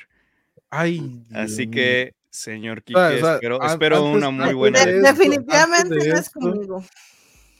Antes de esto, yo necesito saber, este, si es cierto lo que dijo nuestro amigo Kiki, de que hizo un trampas locas. Bueno, mejor que vaya adelante a ver si es cierto que hizo trampas locas. ¿Cómo, Ah, sí, no, que, que di- ¿Y qué había dijo? dicho que ¿Y tenía un dijo que problema con el primer número lugar- uno, que había Ajá, una trampa trampas loca. locas. Ahí, yo, señor juez, yo tengo una defensa en contra de eso, preocupo que el acusado hable primero. No, no, vea, yo voy a serle muy sincero. Yo, después de que le pasé el top al señor juez, no le contacté para modificar ningún. ¿Me mintió? ¿Acaso me mintió descaradamente? No, señor, usted tiene todas las razones de mis. De mi... eh, es más, nadie de aquí le dio tan detallado la razón del top. Así se Sí, lo se digo. pasó. Así se lo digo. Y sí, había- Se lo pasó y tras de todo trató de ganárselo. Exacto, exacto, olvídalo, olvídalo. Pero, pero, pero yo creo que con Sharon Edward, el, señor juez lo que está buscando es que le mandemos el juego para que nos cambie la calificación. No sé, digo sí. Oiga, Ah, así- no, así sí, empieza la corrupción. eh, Les mando Así el equivalente en tacos. Solo, solo porque están out of stock ahorita en Miniature Market, nada más esperar a que haga restock. Tranquilo. Bueno, con permiso, dejamos al acusado con Bueno, su último chao. juego. Vamos a ver. A ver, aquí estoy esperando cierto juego. Vamos a ver si sí. Ok, sí, todo está bien, todo está en orden. Ya, no todo sé de está qué legal, señor juez, todo está legal. Ese ya, ese ya es problema de Costa Rica, no problema internacional. Así que Ok, bueno. Este, ya una, una acusada aquí dio sus, sus puntos, ¿verdad? Yo creo que reiterar en, en lo mismo, pues, pues, más bien es, es- cansado. Pero sí quiero hacer varias aclaraciones que tal vez hicieron falta de aclarar. Y es que voy a decir que este juego sí es caótico. Sí lo es. Es demasiado caótico. ¿Y por qué es que este juego está en mi top 1? Y lo voy a verbalizar por los que no están este, viendo. Es Fit to Print, mi primero, el, mejor, el juego que más, que yo caracterizo como el primero del 2023 para mí específicamente. Por varias razones. Uno, el arte, lo amo. Es la transición de este, el boom de la competencia de periódicos de los, del siglo XIX y XX en medio de ese, de ese de esa época. Me fascina el arte de Ian O'Toole, siempre me ha gustado y su estilo es bastante, bastante bueno. Los componentes son muy bellos, son, son físicos, usted puede agarrarlos, puedes leer dentro de las noticias, dentro de los mismos styles, o sea, hay mucha interacción, hay curiosidad. Los jugadores que están llegando y ven este juego por primera vez pueden agarrar esos styles y leerlos, reírse de las absurdidades de noticias que están ahí en el reino animal. También, otra cosa que es muy importante, me ha servido este juego para ludo evangelizar. ¿Y por qué me ha servido para ludo evangelizar? Porque es un juego que antoja. A la hora de verlo, probarlo, sentarse a jugar y ver que es, tiene esa mecánica de tiempo real, es algo que no toda aquella persona que no ha entrado, que no conoce los juegos modernos, está acostumbrado a ver. La interacción caótica de coger noticias como hablan en su propio periódico, eso es algo súper, súper positivo para mí y que le doy a este juego la calificación y el puntaje que se merece. Además de todo eso, es sencillo, por eso mismo lo uso para lo de evangelizar. Y le mete ese cierto tipo de, de, habilidades que no son tan, tan, tan rompejuegos, ¿verdad? Que esos poderes especiales de cada uno de los, de los reporteros, que bien y cierto, la verdad. No es tiempo, tiempo, tiempo, oh. tiempo. Se me está pasando el.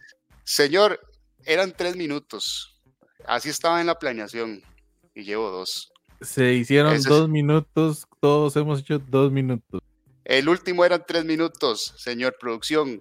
Se agregó el minuto de refutar. De refutar. Ah, entonces. Ah, aquí se están cambiando las reglas. Yo declaro aquí, bueno, no importa. Eh, está bien, no importa. Con esos argumentos yo creo que me puedo defender, así que adelante. Señor, usted dice que es un juego que utiliza para evangelizar.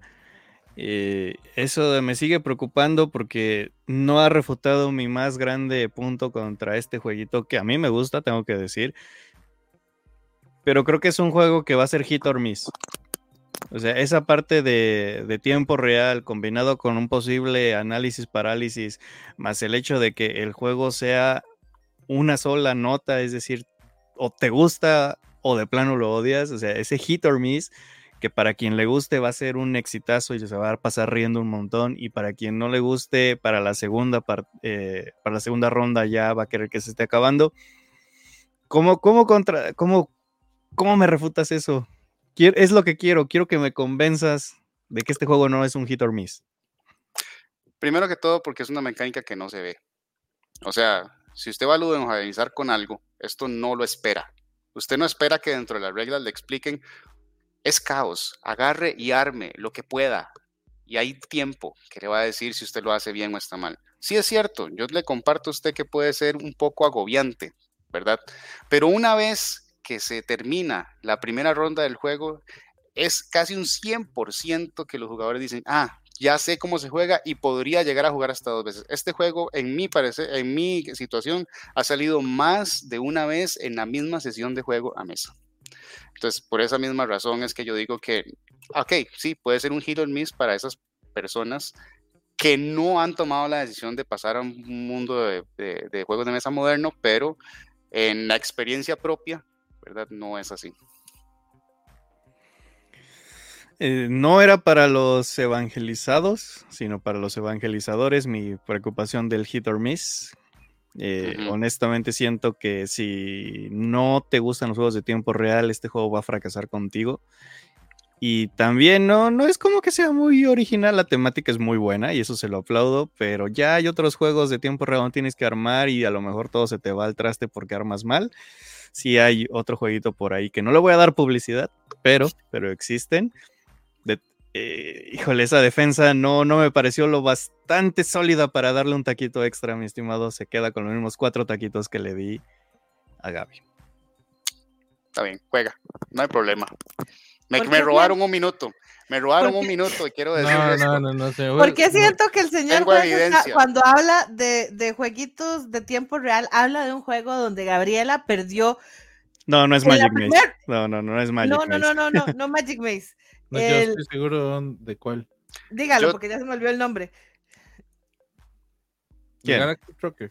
de Sí, Galaxy- Galaxy Trucker. Es Galaxy Trucker, sí, yo estaba pensando exactamente. Es que exactamente ese es mi punto. Este juego no es así de caótico. O sea, No, la no, gente no, sí no, está no. agarrando las fichas, pero usted no ve manotazos, no ve a la gente madreando. O sea, no, no. Bájale un taco, señor Sí, juez, bájale no, un no, taco. no tienes idea de cómo se pone cuando todo el mundo está buscando el azul. Y de No, no, no. repente alguien volteó por accidente o De no se le fue la onda y aventó la Usted loseta juega azul con boca gente arriba. demasiado violenta, así que empieza a cambiar amistades, por favor. Porque El problema no es el juego, son los amigos. Muy bien. Exacto, exacto. Los problemas son, son los amigos. Qué. Realmente. No, no, no. Este, sostengo que es súper caótico, punto. Ya. No, Pero usted también cambia de amigos, Kike. O sea, usted lo jugamos juntos. Ustedes son sus cuando- Son los- amigos. ustedes son mis amigos. Pero es que cuando lo jugamos, cuando lo jugamos no hubo ese caos. Jamás hubo ese caos. El único fue- es que es en serio. O sea, cuando lo jugamos juntos, los tres que estamos acá, no hubo ese caos de, de, o sea, lo que hubo es como preocupación por el tiempo, pero no caos de que las fichas volaran ni, ni nada. O sea, Creo que es mucho importante- menos de que una ficha se doblara. O sea, Es jamás. importante defi- definir caos. Ok, creo que ahí es donde está la vara. O sea, definamos caos, porque caos que para mí Caos es, para mí es Galaxy Trucker, eso es caos. es que es el mismo, es el mismo caos, porque te pueden coger una ficha que vos querías. A ver, Entonces- gente, gente, to- todavía quedan otros dos jueguitos que juzgar. Ya después entramos en la plática post. Ma, voy a quitarme el saco. O sea, es que No, no, no. Dele, dele, dele, dele, no, no. Diga esto family friendly, señor, por favor. ya no, no puedo yo con esto, señores. ¿Dónde quedó Bueno, la formalidad más. aquí? Agáchese, agáchese. Ok, eh, producción, hágame el favor, paso yo a defender mi número uno, último juego que voy a defender esta noche ante el señor juez Josué Pérez. Ok, y dice que corre mi tiempo. Woodcraft es mi juego número uno de Delicious Games. Evidentemente, tiene entre sus diseñadores a uno de mis diseñadores favoritos, Vladimir Suchi, que sé que o Suji, creo que oí que se pronunciaba así un día. Sí, sushi, Ah. no sé. Eh, este es el más reciente de este señor. Lo jugué y me encantó. Es de esos juegos que, que yo siento que Sugi hace, que es que sentís un poco que tenés que planear mucho, que tenés que analizar mucho las diferentes formas de conseguir puntos. En este caso, este no es colocación de trabajadores, sino que es rondel de acciones y ese rondel se va moviendo. Creo que es un juego donde sí sientes diferencias dependiendo de la cantidad de jugadores y una muy específica es a 4. Es más probable que te quedes sin la opción que querías del el rondel, lo cual te obliga a tener que pensar mejor qué vas a hacer. Eh, hay puntos importantes en los juegos de este señor que es no dejar pasar aquellos momentos o puntos que te dan recursos que vas a necesitar más adelante en la partida, porque si no, la vas a sufrir horrible. Eh, debo confesar que es un juego que todavía no he jugado en solitario, pero estoy segura que como cualquier juego de el señor Vladimir, tiene un solitario súper complicado donde pone eh, el punto de que debes llegar a cierta cantidad de puntos para poder ganar ese solitario y es de esos juegos que le vas a querer estar dando y dando para ver si lo consigues o nada más para frustrarte porque no llegas a esos, eh, a ese puntaje para, para el solitario. Pero me gustó muchísimo a tres, creo que fue el número al que más me gustó, porque tal vez sí a dos, eh, a cuatro, el, los entreturnos se pueden hacer un poquito más largos. No solo los entreturnos, sino también esa, esa posibilidad de que el rondel te mate, en el cual estabas esperando justamente hacer esa acción, alguien la toma, queda fuera de tu alcance y ahora tienes que hacer otra cosa. Hay veces que, en especial en estos juegos, sí siento que es un tantito castigador el no poder hacer la acción que habías planeado. Desde luego te puedes, puedes pivotear, pero fíjate que hay dos... Uh, hay dos cosas que no me gustaron de Woodcraft. La primera es que, híjole, me hubiera gustado más temática. Siento que desperdiciaron oportunidades temáticas desde el hecho en que eh, la madera no la plantas. O sea, y en este juego, ah, plante su madera. Si la plantas no va a crecer un árbol. Entonces me hubiera gustado algo por ahí, algo con semillitas, em, a lo mejor eliminando la partecita de que cada final de turno tienes oportunidad de pagar por más puntos de victoria que siento que esa parte no me convenció del todo. Y las herramientas se me hizo un desperdicio total, una oportunidad perdida. Las herramientas podrían haber servido muchísimo más que solamente poner losetitas en tu, en tu techo para dar más bonos. Me hubiera gustado más esa partecita temática. Pero es un buen juego, o sea, es, es sólido, es un buen euro, es un sushi que disfruto más que, por ejemplo, Mesina. Y nada más como, como, para, como como un, regaño porque es tu diseñador favorito. Su más grande no es, su más reciente no es Evacuation. Bueno, pero que ah. realmente eh, que está en venta. Voy a empezar a refutar, que me corran el minuto. Y debo decir que sí hay forma de plantar, porque los dados, los plantas, hay dado amarillo, hay dado verde y hay dado café, y los plantas sí, van a crecer. Y la otra parte que Pero es madera, es madera, los dados representan madera, no representan semillas. Realmente lo que estás haciendo es cada ronda cuando crece, es que te está creciendo el árbol, porque de esa forma cuando cortas esa, ese árbol puedes cortarlo en varios pedazos, que es lo que a mí se me hace muy interesante con el dado, que es Entiendo la, la, temática y esa parte de cortar me gusta mucho, pero se me hace igual de temático que las uvas añejándose en Viticulture. Y Viticulture me gusta mucho. Pero bueno, de que está, está, no diga que no está, porque sí, a mí me gusta. No, no, no, o sea, yo digo que está, pero no hace sentido el plantar madera. Y nada más para, eh, para que la gente entienda cuando digo que cortas el dado, es que si tienes un dado de 6, ¿no? es literal, es que si tienes un dado de 6, puedes decir que, que si tienes una sierra, puedes hacer una acción de cortar ese dado de 6 y convertirlo, por ejemplo, en, un dado de 1 o en uno de 2 y en uno de 3, digamos. Y así tienes más dados y más opciones para jugar. Pero eso es todo lo que voy a decir. Y sí me gusta más que Mesina. Mucho. Sí, sí es mejor juego. Mucho. Gaby, eh, no puedo darle cinco taquitos a este juego porque sí hay algunas cosillas que, que, no me terminan de convencer, pero es una, es una muy, muy sólida. Así que no sé qué va a pasar aquí, cómo le vas a hacer, pero te vas a quedar con cuatro taquitos y medio. Ah. A ver, que saque el otro medio para es hora de que. Siempre termina siendo responsabilidad mía al final. Es hora que, saque la otra mitad. Es, hora que saques la otra mitad. Ay, Dios. Eh, vaya, vaya, vaya cantando qué parte del medio taco quiere darse. Ay, la carne, la, carne. Le regalan la, tortilla y la salsa. Es una buena salsa, es. Exacto. Y es el último acusado, el último juego en pasar. Señor Quesada, lo dejo con el señor juez. Muchas gracias, muchas gracias. Estamos a punto de mostrarles mi número uno de este año. Y señor juez, tíreme todo lo que quiera, pues yo nada más le puedo decir que con este juego tengo el poder del número uno de todos los juegos de este año. que más he disfrutado el Masters of the Universe Clash for Eternity. Es un juego interesante en el sentido de que eh, no es cooperativo al 100%, o sea, tiene su uno contra otros o uno contra todos. Ese uno contra todos es el primer juego en el que sí noto un cambio grande que es, puede ser tanto bueno o como malo. Y el uno puede ser tanto el bueno o como el malo. O sea, puedes hacer todo lo que sea. Eh, las combinaciones son infinitas, la cantidad de héroes que se dejaron son infinitas, nostalgia hasta la madre, las, miniaturas son completamente casi que ver las figuras de acción de, la época. O sea, tiene mucha nostalgia, tiene muchas cosas. Tiene un sistema muy bonito, que realmente ya ese, ese sistema, que ya Simon lo llamó como el Power System, ya es un sistema con el que ellos ya dijeron, vamos a hacer varios juegos en base a ese sistema y me parece los sistemas de uno contra todos más sólidos que he visto, en, realmente en balanceo, digamos, de los personajes.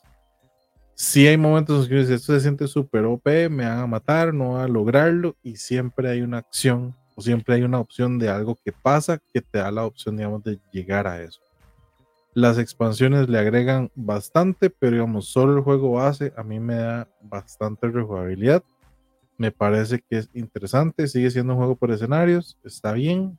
Podría buscar una forma, o sí, podría buscar una forma de agregarle un poquito más de escenarios, como lo hace con Zombicide. Pero fuera de eso, es un dice choker, es agarrar dados y tirar dados, te matan, vuelves a aparecer y sigue dándole otra vez. Y es literalmente ir a volar dados.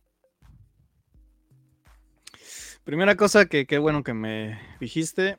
Eh, creo que este juego tiene muchísimo, muchísimo, muchísimo que ver con la nostalgia. O sea, no, no es uno de esos juegos que yo crea que se vayan a vender por gente que no conoce a He-Man. Entonces, eso es bueno o malo para las personas, pero quiero decir que si yo voy con la nostalgia, quiero algo sumamente temático y siento que a veces la sencillez de este juego le pesa en cuanto a temática. Si bien hay algunos podercitos que sí tienen lógica, hay otros poderes que nada más es da un golpe más fuerte, da otro golpe. Siento que se sacrifica un poquito la parte temática por la sencillez del juego para beneficio del gameplay, pero siento que mucha gente buscando ese salpicón de nostalgia puede que por ahí eh, quiero un poquito más. Y justamente ese poquito más es las expansiones, Quesada. Tú, porque lo tienes absolutamente todo, eres el chico patrocinado por Simon, eh, ya les financiaste tres casas, yo creo. Dos, dos y ah, media. Alguien que no tenga todas las o que vaya a comprar todo, de verdad, de verdad, así honestamente poniendo eh, el corazón de Kike en la mesa. ¿El juego base es suficiente?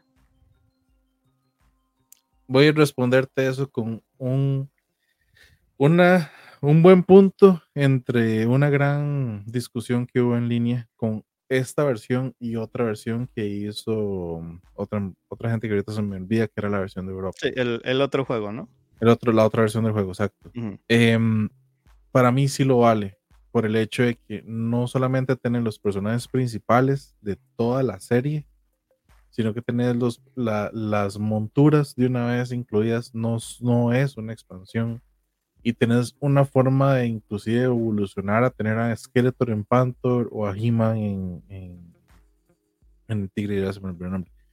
Este, y te da, o sea, te da esa sensación de que puede, como, como es tan abierto y tenés muchas opciones de seleccionar, para mí la caja base sí lo vale. Y una expansión interesante es el castillo, sí, no digo que no, pero para mí la caja base sí lo vale. Y la parte de la temática, lo que dije.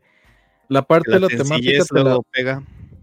Sí, bueno, ahí se me acabó el tiempo, pero lo que puedo decir es que es cierto, hay poderes que son muy sencillos, pero la evolución de los poderes es donde más le mete tema al juego.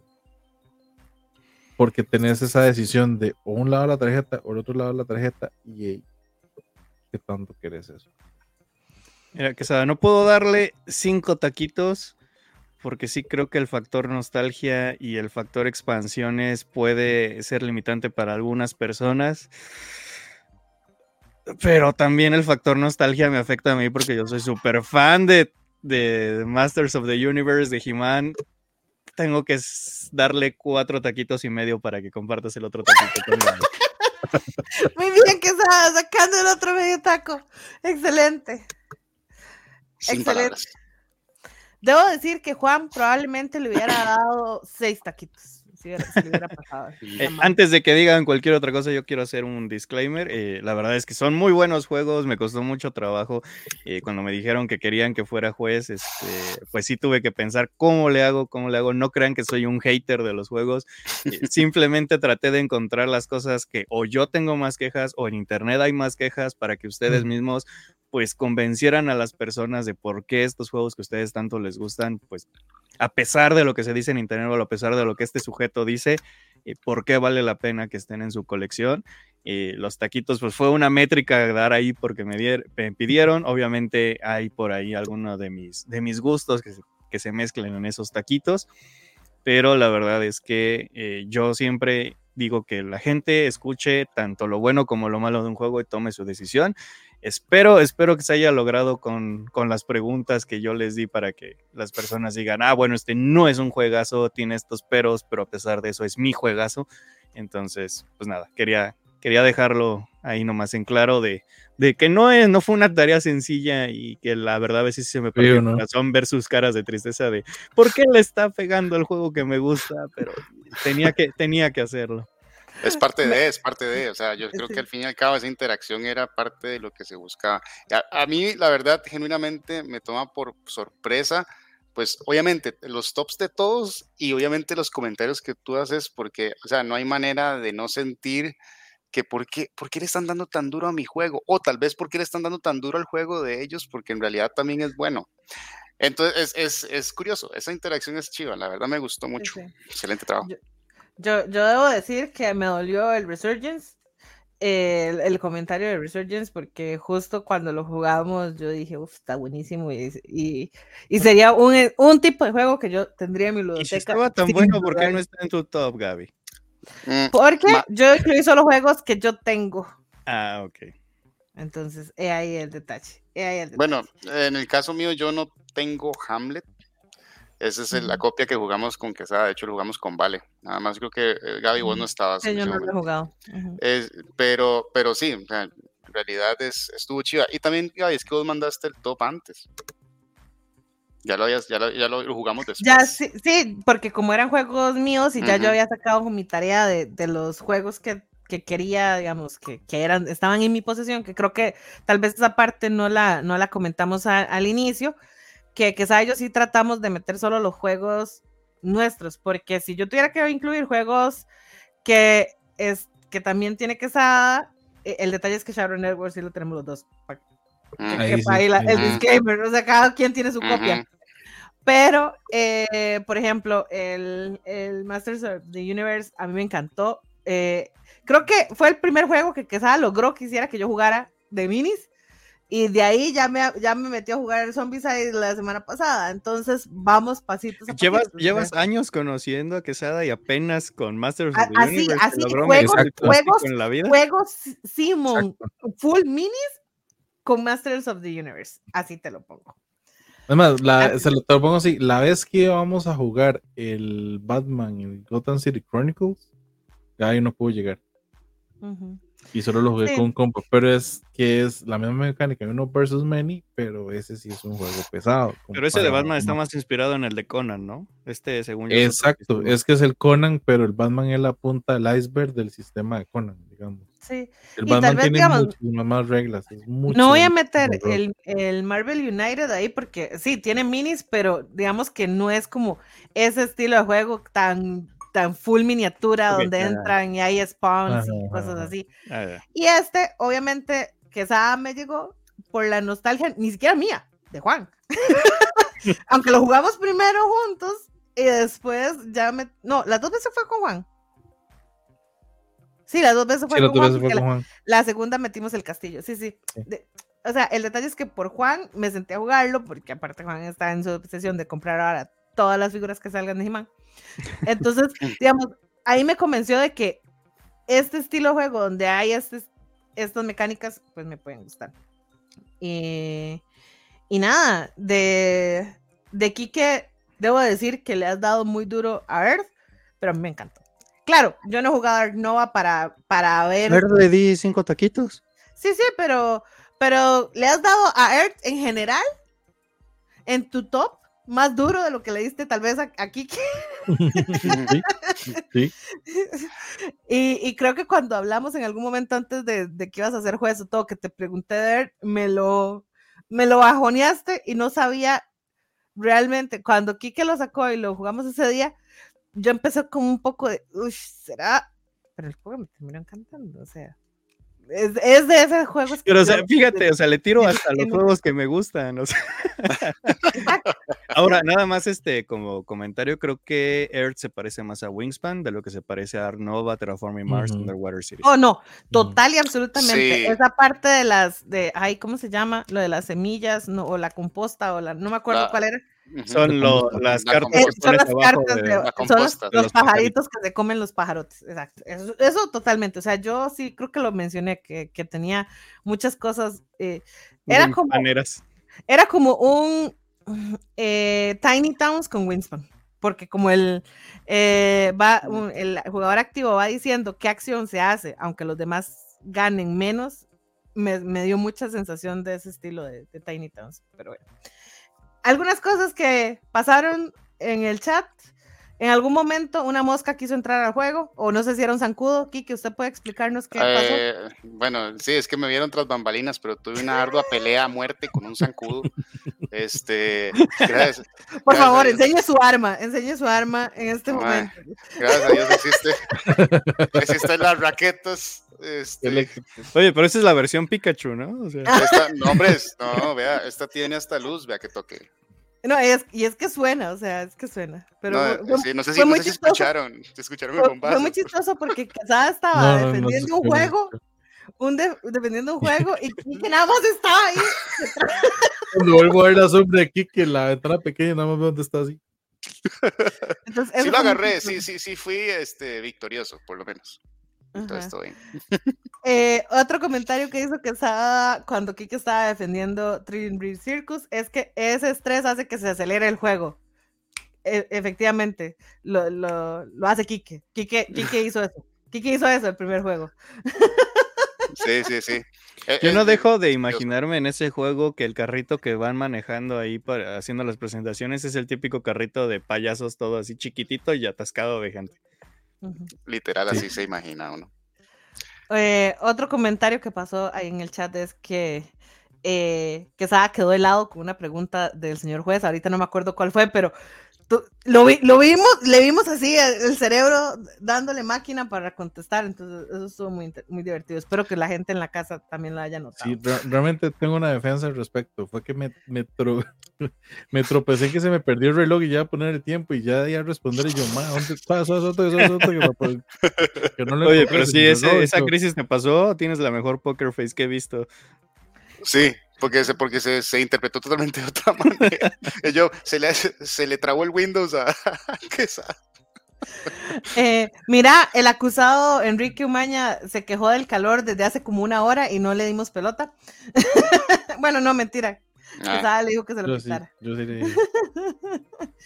Ah, ah, Quique que peleó con el caos, yo insisto, eh, pero tal vez vamos a quedar en el compromiso que hay diferentes tipos de caos y para mí el caos es cuando George dice que alguien dobla una, una de las losetas y deje de jugar con esa persona. O sea, nada más deje de jugar con esa un persona. accidente, un accidente. ¿Quién va a doblar? Oye, es que pues, te emocionas y justo la loseta que querías o se te acaba el ¿Y usted tiempo. fue el que dobló la no, loseta? O sea, no sé, aquí vamos a No, tener vean, problemas. yo, yo tengo, No, yo, yo no soy dueño de este juego y me hubiera sentido yo, sumamente. yo tengo algo que decir ahí. Las losetas son suficientemente gruesas que para doblarlas se necesita un No, o sea, esfuerzo. no, no, no se O dobló sea, de romper. O sea, fue una esquinita que la presionaron contra la mesa y pues ya quedó marcadita. Ah, Eh, sí. O sea, imprimieron ese periódico de verdad. O sea, le dieron un hue- Sí, sí, exacto. Qué bueno. Eh, hubieron varias peticiones al bar porque había gente pasándose en el tiempo y de otras cosas. Eh, Quique dijo por ahí que lástima que no llegamos a probar eh, Arborea, Arborea, no sé cómo se pronunciará, X. Sí, no- ese es no- un juego no- que, que la verdad yo que- le tenía muchas ganas. la verdad. Sí, no estoy viendo todos los comentarios porque algunos ya se borraron, este chat no guarda todo, pero eh, yo sí voy a decir, señor juez, deje de tirarle odio a las ensaladas de puntos. De no puntos. puedo, Gaby. Ese sí es como mi, mi, mi kriptonita. No, no sé. O sea, Yo, sí me gusta. yo, hecho, yo haya hecho, más. voy a hacer, voy a hacer este comentario y fue porque fue que lo puse. De el señor Vladimir Suchi, o como sea que se diga, perdón, pero voy a Salud. hacer el comentario.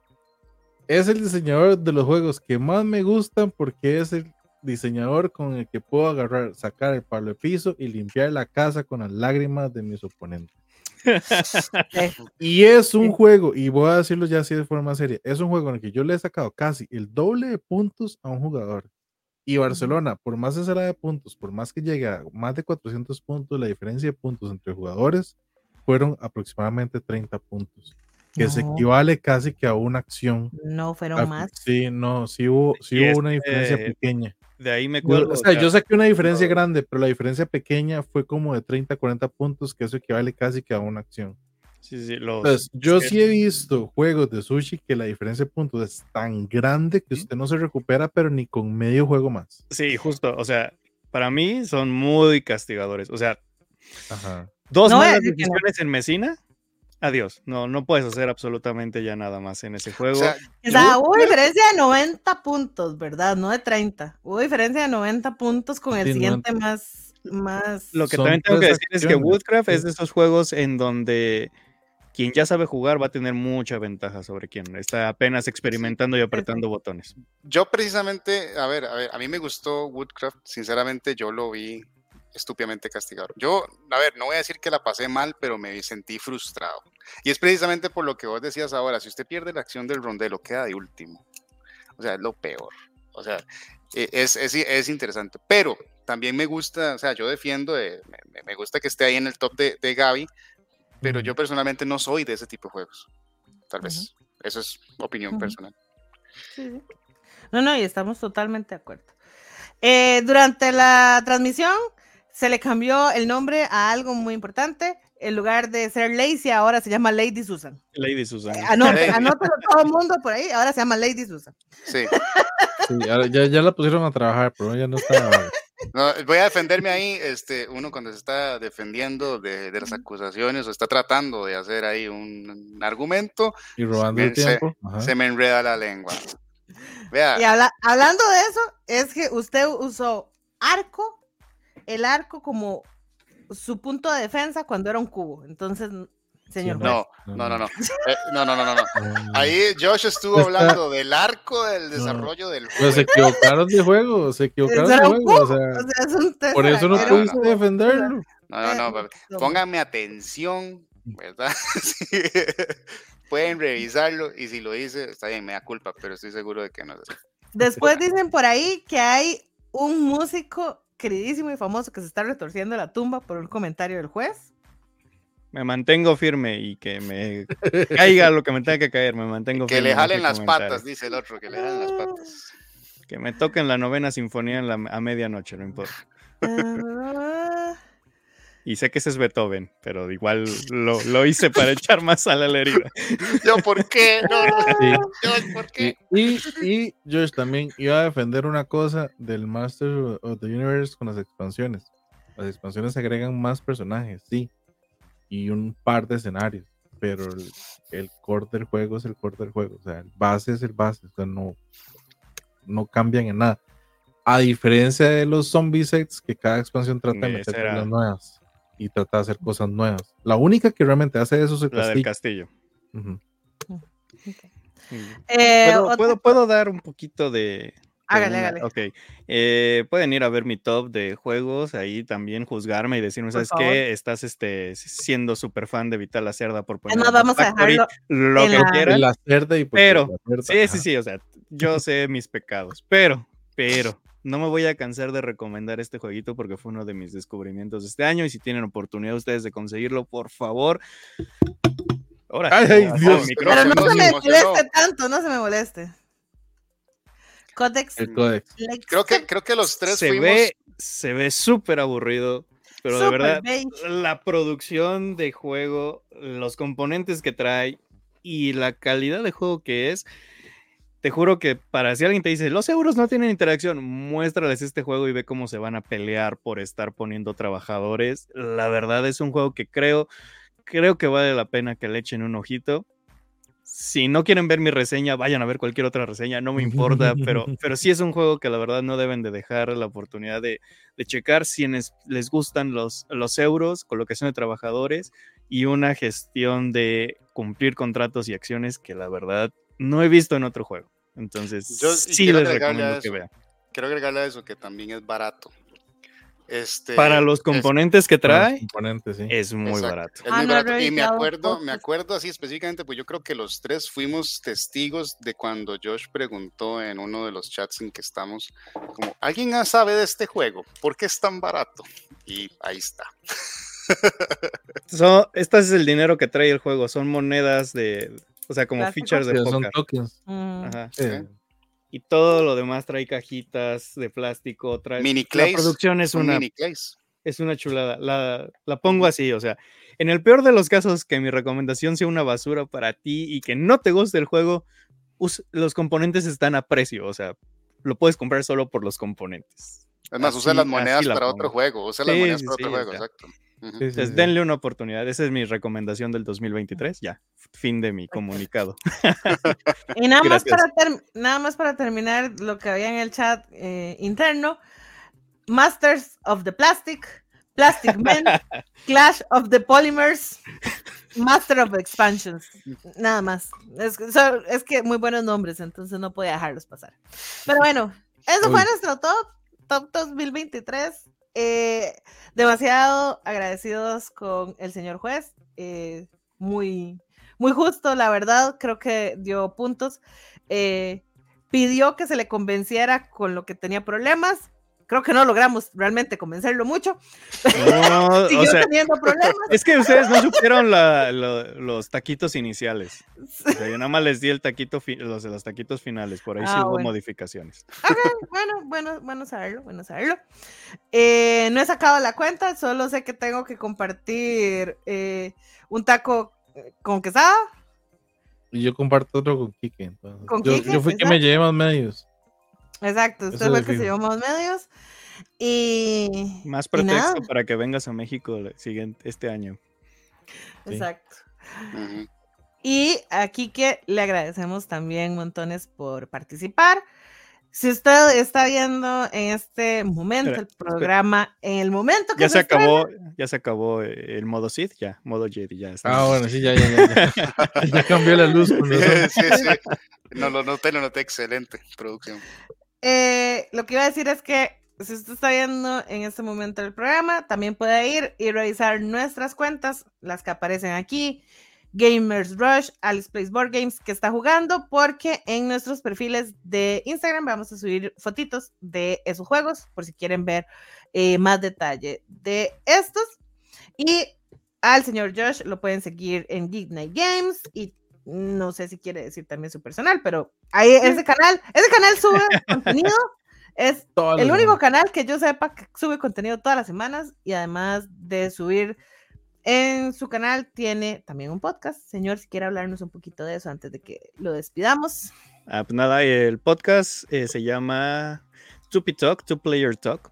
Eh, ahorita estamos como en periodo vacacional, porque pues ya se acabó la, la segunda temporada. Vamos a empezar la Uh. tercera temporada, todavía no hay fecha, pero eh, pueden escucharlo en todas las plataformas de podcast que existen o pueden ir al, canal de YouTube cada sábado, bueno, hasta donde había episodios, se subía en, en el canal de King Night Games. Por si lo suyo no es ir a escuchar podcast, pueden ponerlo mientras están trapeando ahí en. YouTube. Y Bien, bien, bien. eh, señor que está jugando, ¿usted tiene algo planeado cerca? Recordarle a la gente dónde tiene que buscarlo. ¿Qué es lo que a usted le gusta hacer? ¿Dónde evangeliza? Que fue una pregunta que hubo por ahí. ¿Por qué ese grupo? Fue otra pregunta. No vaya ahí, dijo el otro. Este, no, eh, bueno, noso- a nosotros estamos ahí muy activos en, en Instagram más que todo eh, y en TikTok, por decirlo así. No hacemos bailes, pero hablamos de juegos. Entonces eso es interesante. Eh, proyectitos que se avecinan en el futuro. Hay unos unboxings de unos Kickstarters que llegaron atravesados que no esperábamos, que eso vienen. Viene, viene por videito. Y además, este, parte de retomar, parte de las, de las, de las cosas que queremos hacer este año, de retomar los Keg Tips o que está jugando tips para que cualquier persona que esté iniciando en el mundo lúdico pueda tener eh, herramientas y guías para empezar. Entonces, ahí estamos en que está jugando. Instagram y en todas. muchas gracias, muchas gracias. Eh, en nuestro caso, el señor que sabe yo, el programa pasado, lo que hablamos fueron los juegos que no entraron al top. ¿Por qué razón no entraron? Les recomendamos que lo vayan a ver porque estuvo bastante interesante el, el ver qué juego no entró porque no era de este año, qué juego no entró porque le faltó salsa ¿Y qué juego no entró? Porque lastimosamente sale hasta este año, hasta este 2024. Entonces, que es el juego que vamos a esperar y que creemos que va a estar en la lista para que en la lista del 2024 nos digan, hey, usted no dijo que este juego iba a estar, ¿dónde está en su lista? ¿Por qué no sale? ¿Por qué quedó tan bajo? X, ¿verdad? Y eh, la idea del próximo programa, el que va a ser en 15 días, es hablar de las menciones honoríficas, porque obviamente siempre hay muchos juegos y algunos que quedan por fuera. Solo quiero decir una última cosa. Para mí, Fit to Print sustituye a Galaxy Trucker. Wow. Oye, oye, por mil, yo no puedo jugar Galaxy Trucker. Que sea algo que tengo usted que decir, minis que tenga que abrir en estos días. Producción. Esa abandonó. Eh. Abandonó el chat. Yo solo puedo decir que Vlad puede llegar perfectamente a jalarle las cobijas hoy en la noche. Uy. Así como, como hacía cierto. Mira, entre Vlad, entre ya aquí hacemos lista, ¿no? Este también es, ¿cómo se llama este, este artista que dije que no era súper fan? Vincent. Ajá, que no soy fan de Vincent también. o sea. En el cocoro, en el cocoro. Eh, pero que sea, ¿no? ¿Tiene usted algún mega paquete sorpresa que vaya a sí, no, realmente lo, más mega paquete de sorpresa fue el, Marvel Zombies, ¿verdad? Yo sé que estuvo la queja porque no en el top no fue Marvel Zombies, Marvel Zombies X-Men Resistance, Marvel Zombies Galactus, Marvel Zombies Sinister Six y Marvel Zombies Fantastic Four, porque sí iba a ser el top 5 original, pero, pero me dijeron que mejor no, variar un poco, pero bueno. Eh, no, fuera de eso, Gente, la verdad es que no, estoy esperando lo que venga en este 2024, que por el momento sabemos que lo que se está preparando ya es el Inventions de la Cerda, que está casi que cerca por venir. Y de lo último que no logramos jugar para cerrar los tops, como ya mencionamos ahora, el, Arborea fue uno, ya llegó el Meeple Valley. Eh, hay otros por ahí. El Flight to Flight Plane. Ah, sí, el first, el first Flight. First, Flight. Que first Flight también. Que se quedaría fuera del top, pero no lo logramos jugar. Igual es un juego que tenemos que probar sí, o sí. Y, yo, tengo, yo tengo una pregunta vital. ¿Qué pasó con Anarchy Pancakes? Hemos hablado como ocho programas de ese juego de que iba a estar en su top. Dijimos que el último programa iba a hacer las menciones honoríficas, ¿verdad? Ah, ya nos está spoileando, nos está spoileando. Espérenlo. No, no, ah. esperen el programa, a ver si sale. Esperen el programa. Yo, tengo duda de ese juego, o sea, dime por qué no es un Sporit. ¿Sabes por qué no es un Sporit? ¿Por qué? Porque tiene una carta con un único símbolo. no es un Spotit porque lo hizo el papá. El señor Eric Lang y bueno, así. Muy este bien, muy bien, muy bien. De este modo, Mi pregunta fue honesta, ¿eh? O sea, acabo de coglear. No, no, es que realmente, realmente yo, le, yo te digo la verdad, o sea, ¿por qué no es un sport? Porque para mí la única diferencia que tiene es esa carta. Y la regla de que es ganar dos, dos mantequillas. Porque los sports es por las diferencias, las diferentes clases de juego. O sea, la, la, otra regla de robar más, esa es otra también. O sea, que hay, que hay dos mazos. Eso es todo. Sí, sí, sí, por eso. Ampliaremos, ampliaremos. Espero. Si, llega en el, a entrar en, el, en las menciones honoríficas. Gente, muchísimas gracias. Eh, recuerden darle seguir al canal de Gamers, darle a la campanita para que reciban las notificaciones, seguirnos a todos nosotros en las plataformas que ya mencionamos, Gamers en está más que todo en YouTube y en Instagram súper activo. Yo sé que Facebook nos pasa a todos como que ahí de vez en cuando. Eh, que está jugando Alice Plays Board Games y Geek Night Games. Y el podcast también lo pueden escuchar en su plataforma de podcast favorito. Si dejan comentarios nos ayudan montones, si le dan seguir y si a fin de año es parte de su lista de los podcasts más escuchados, queremos saberlo. Muchas gracias. Sí, por favor. Eso nos llena mucho el corazoncito. Eh, y nada, muchas gracias. Linda noche. Saludos, saludos. Y empieza el top 24, ah. empieza, empieza. Borrón y cuenta nueva, vaya borrando ese Excel de una vez. Exacto. No, vamos haciendo la versión 2024 de una vez. Exacto. Pero no, gente, ya saben, eh, pásenla bien, disfruten de nuestros juegos. Ojalá les haya gustado el top y nos vemos en 15 días entonces. Chao. Chao, hasta luego.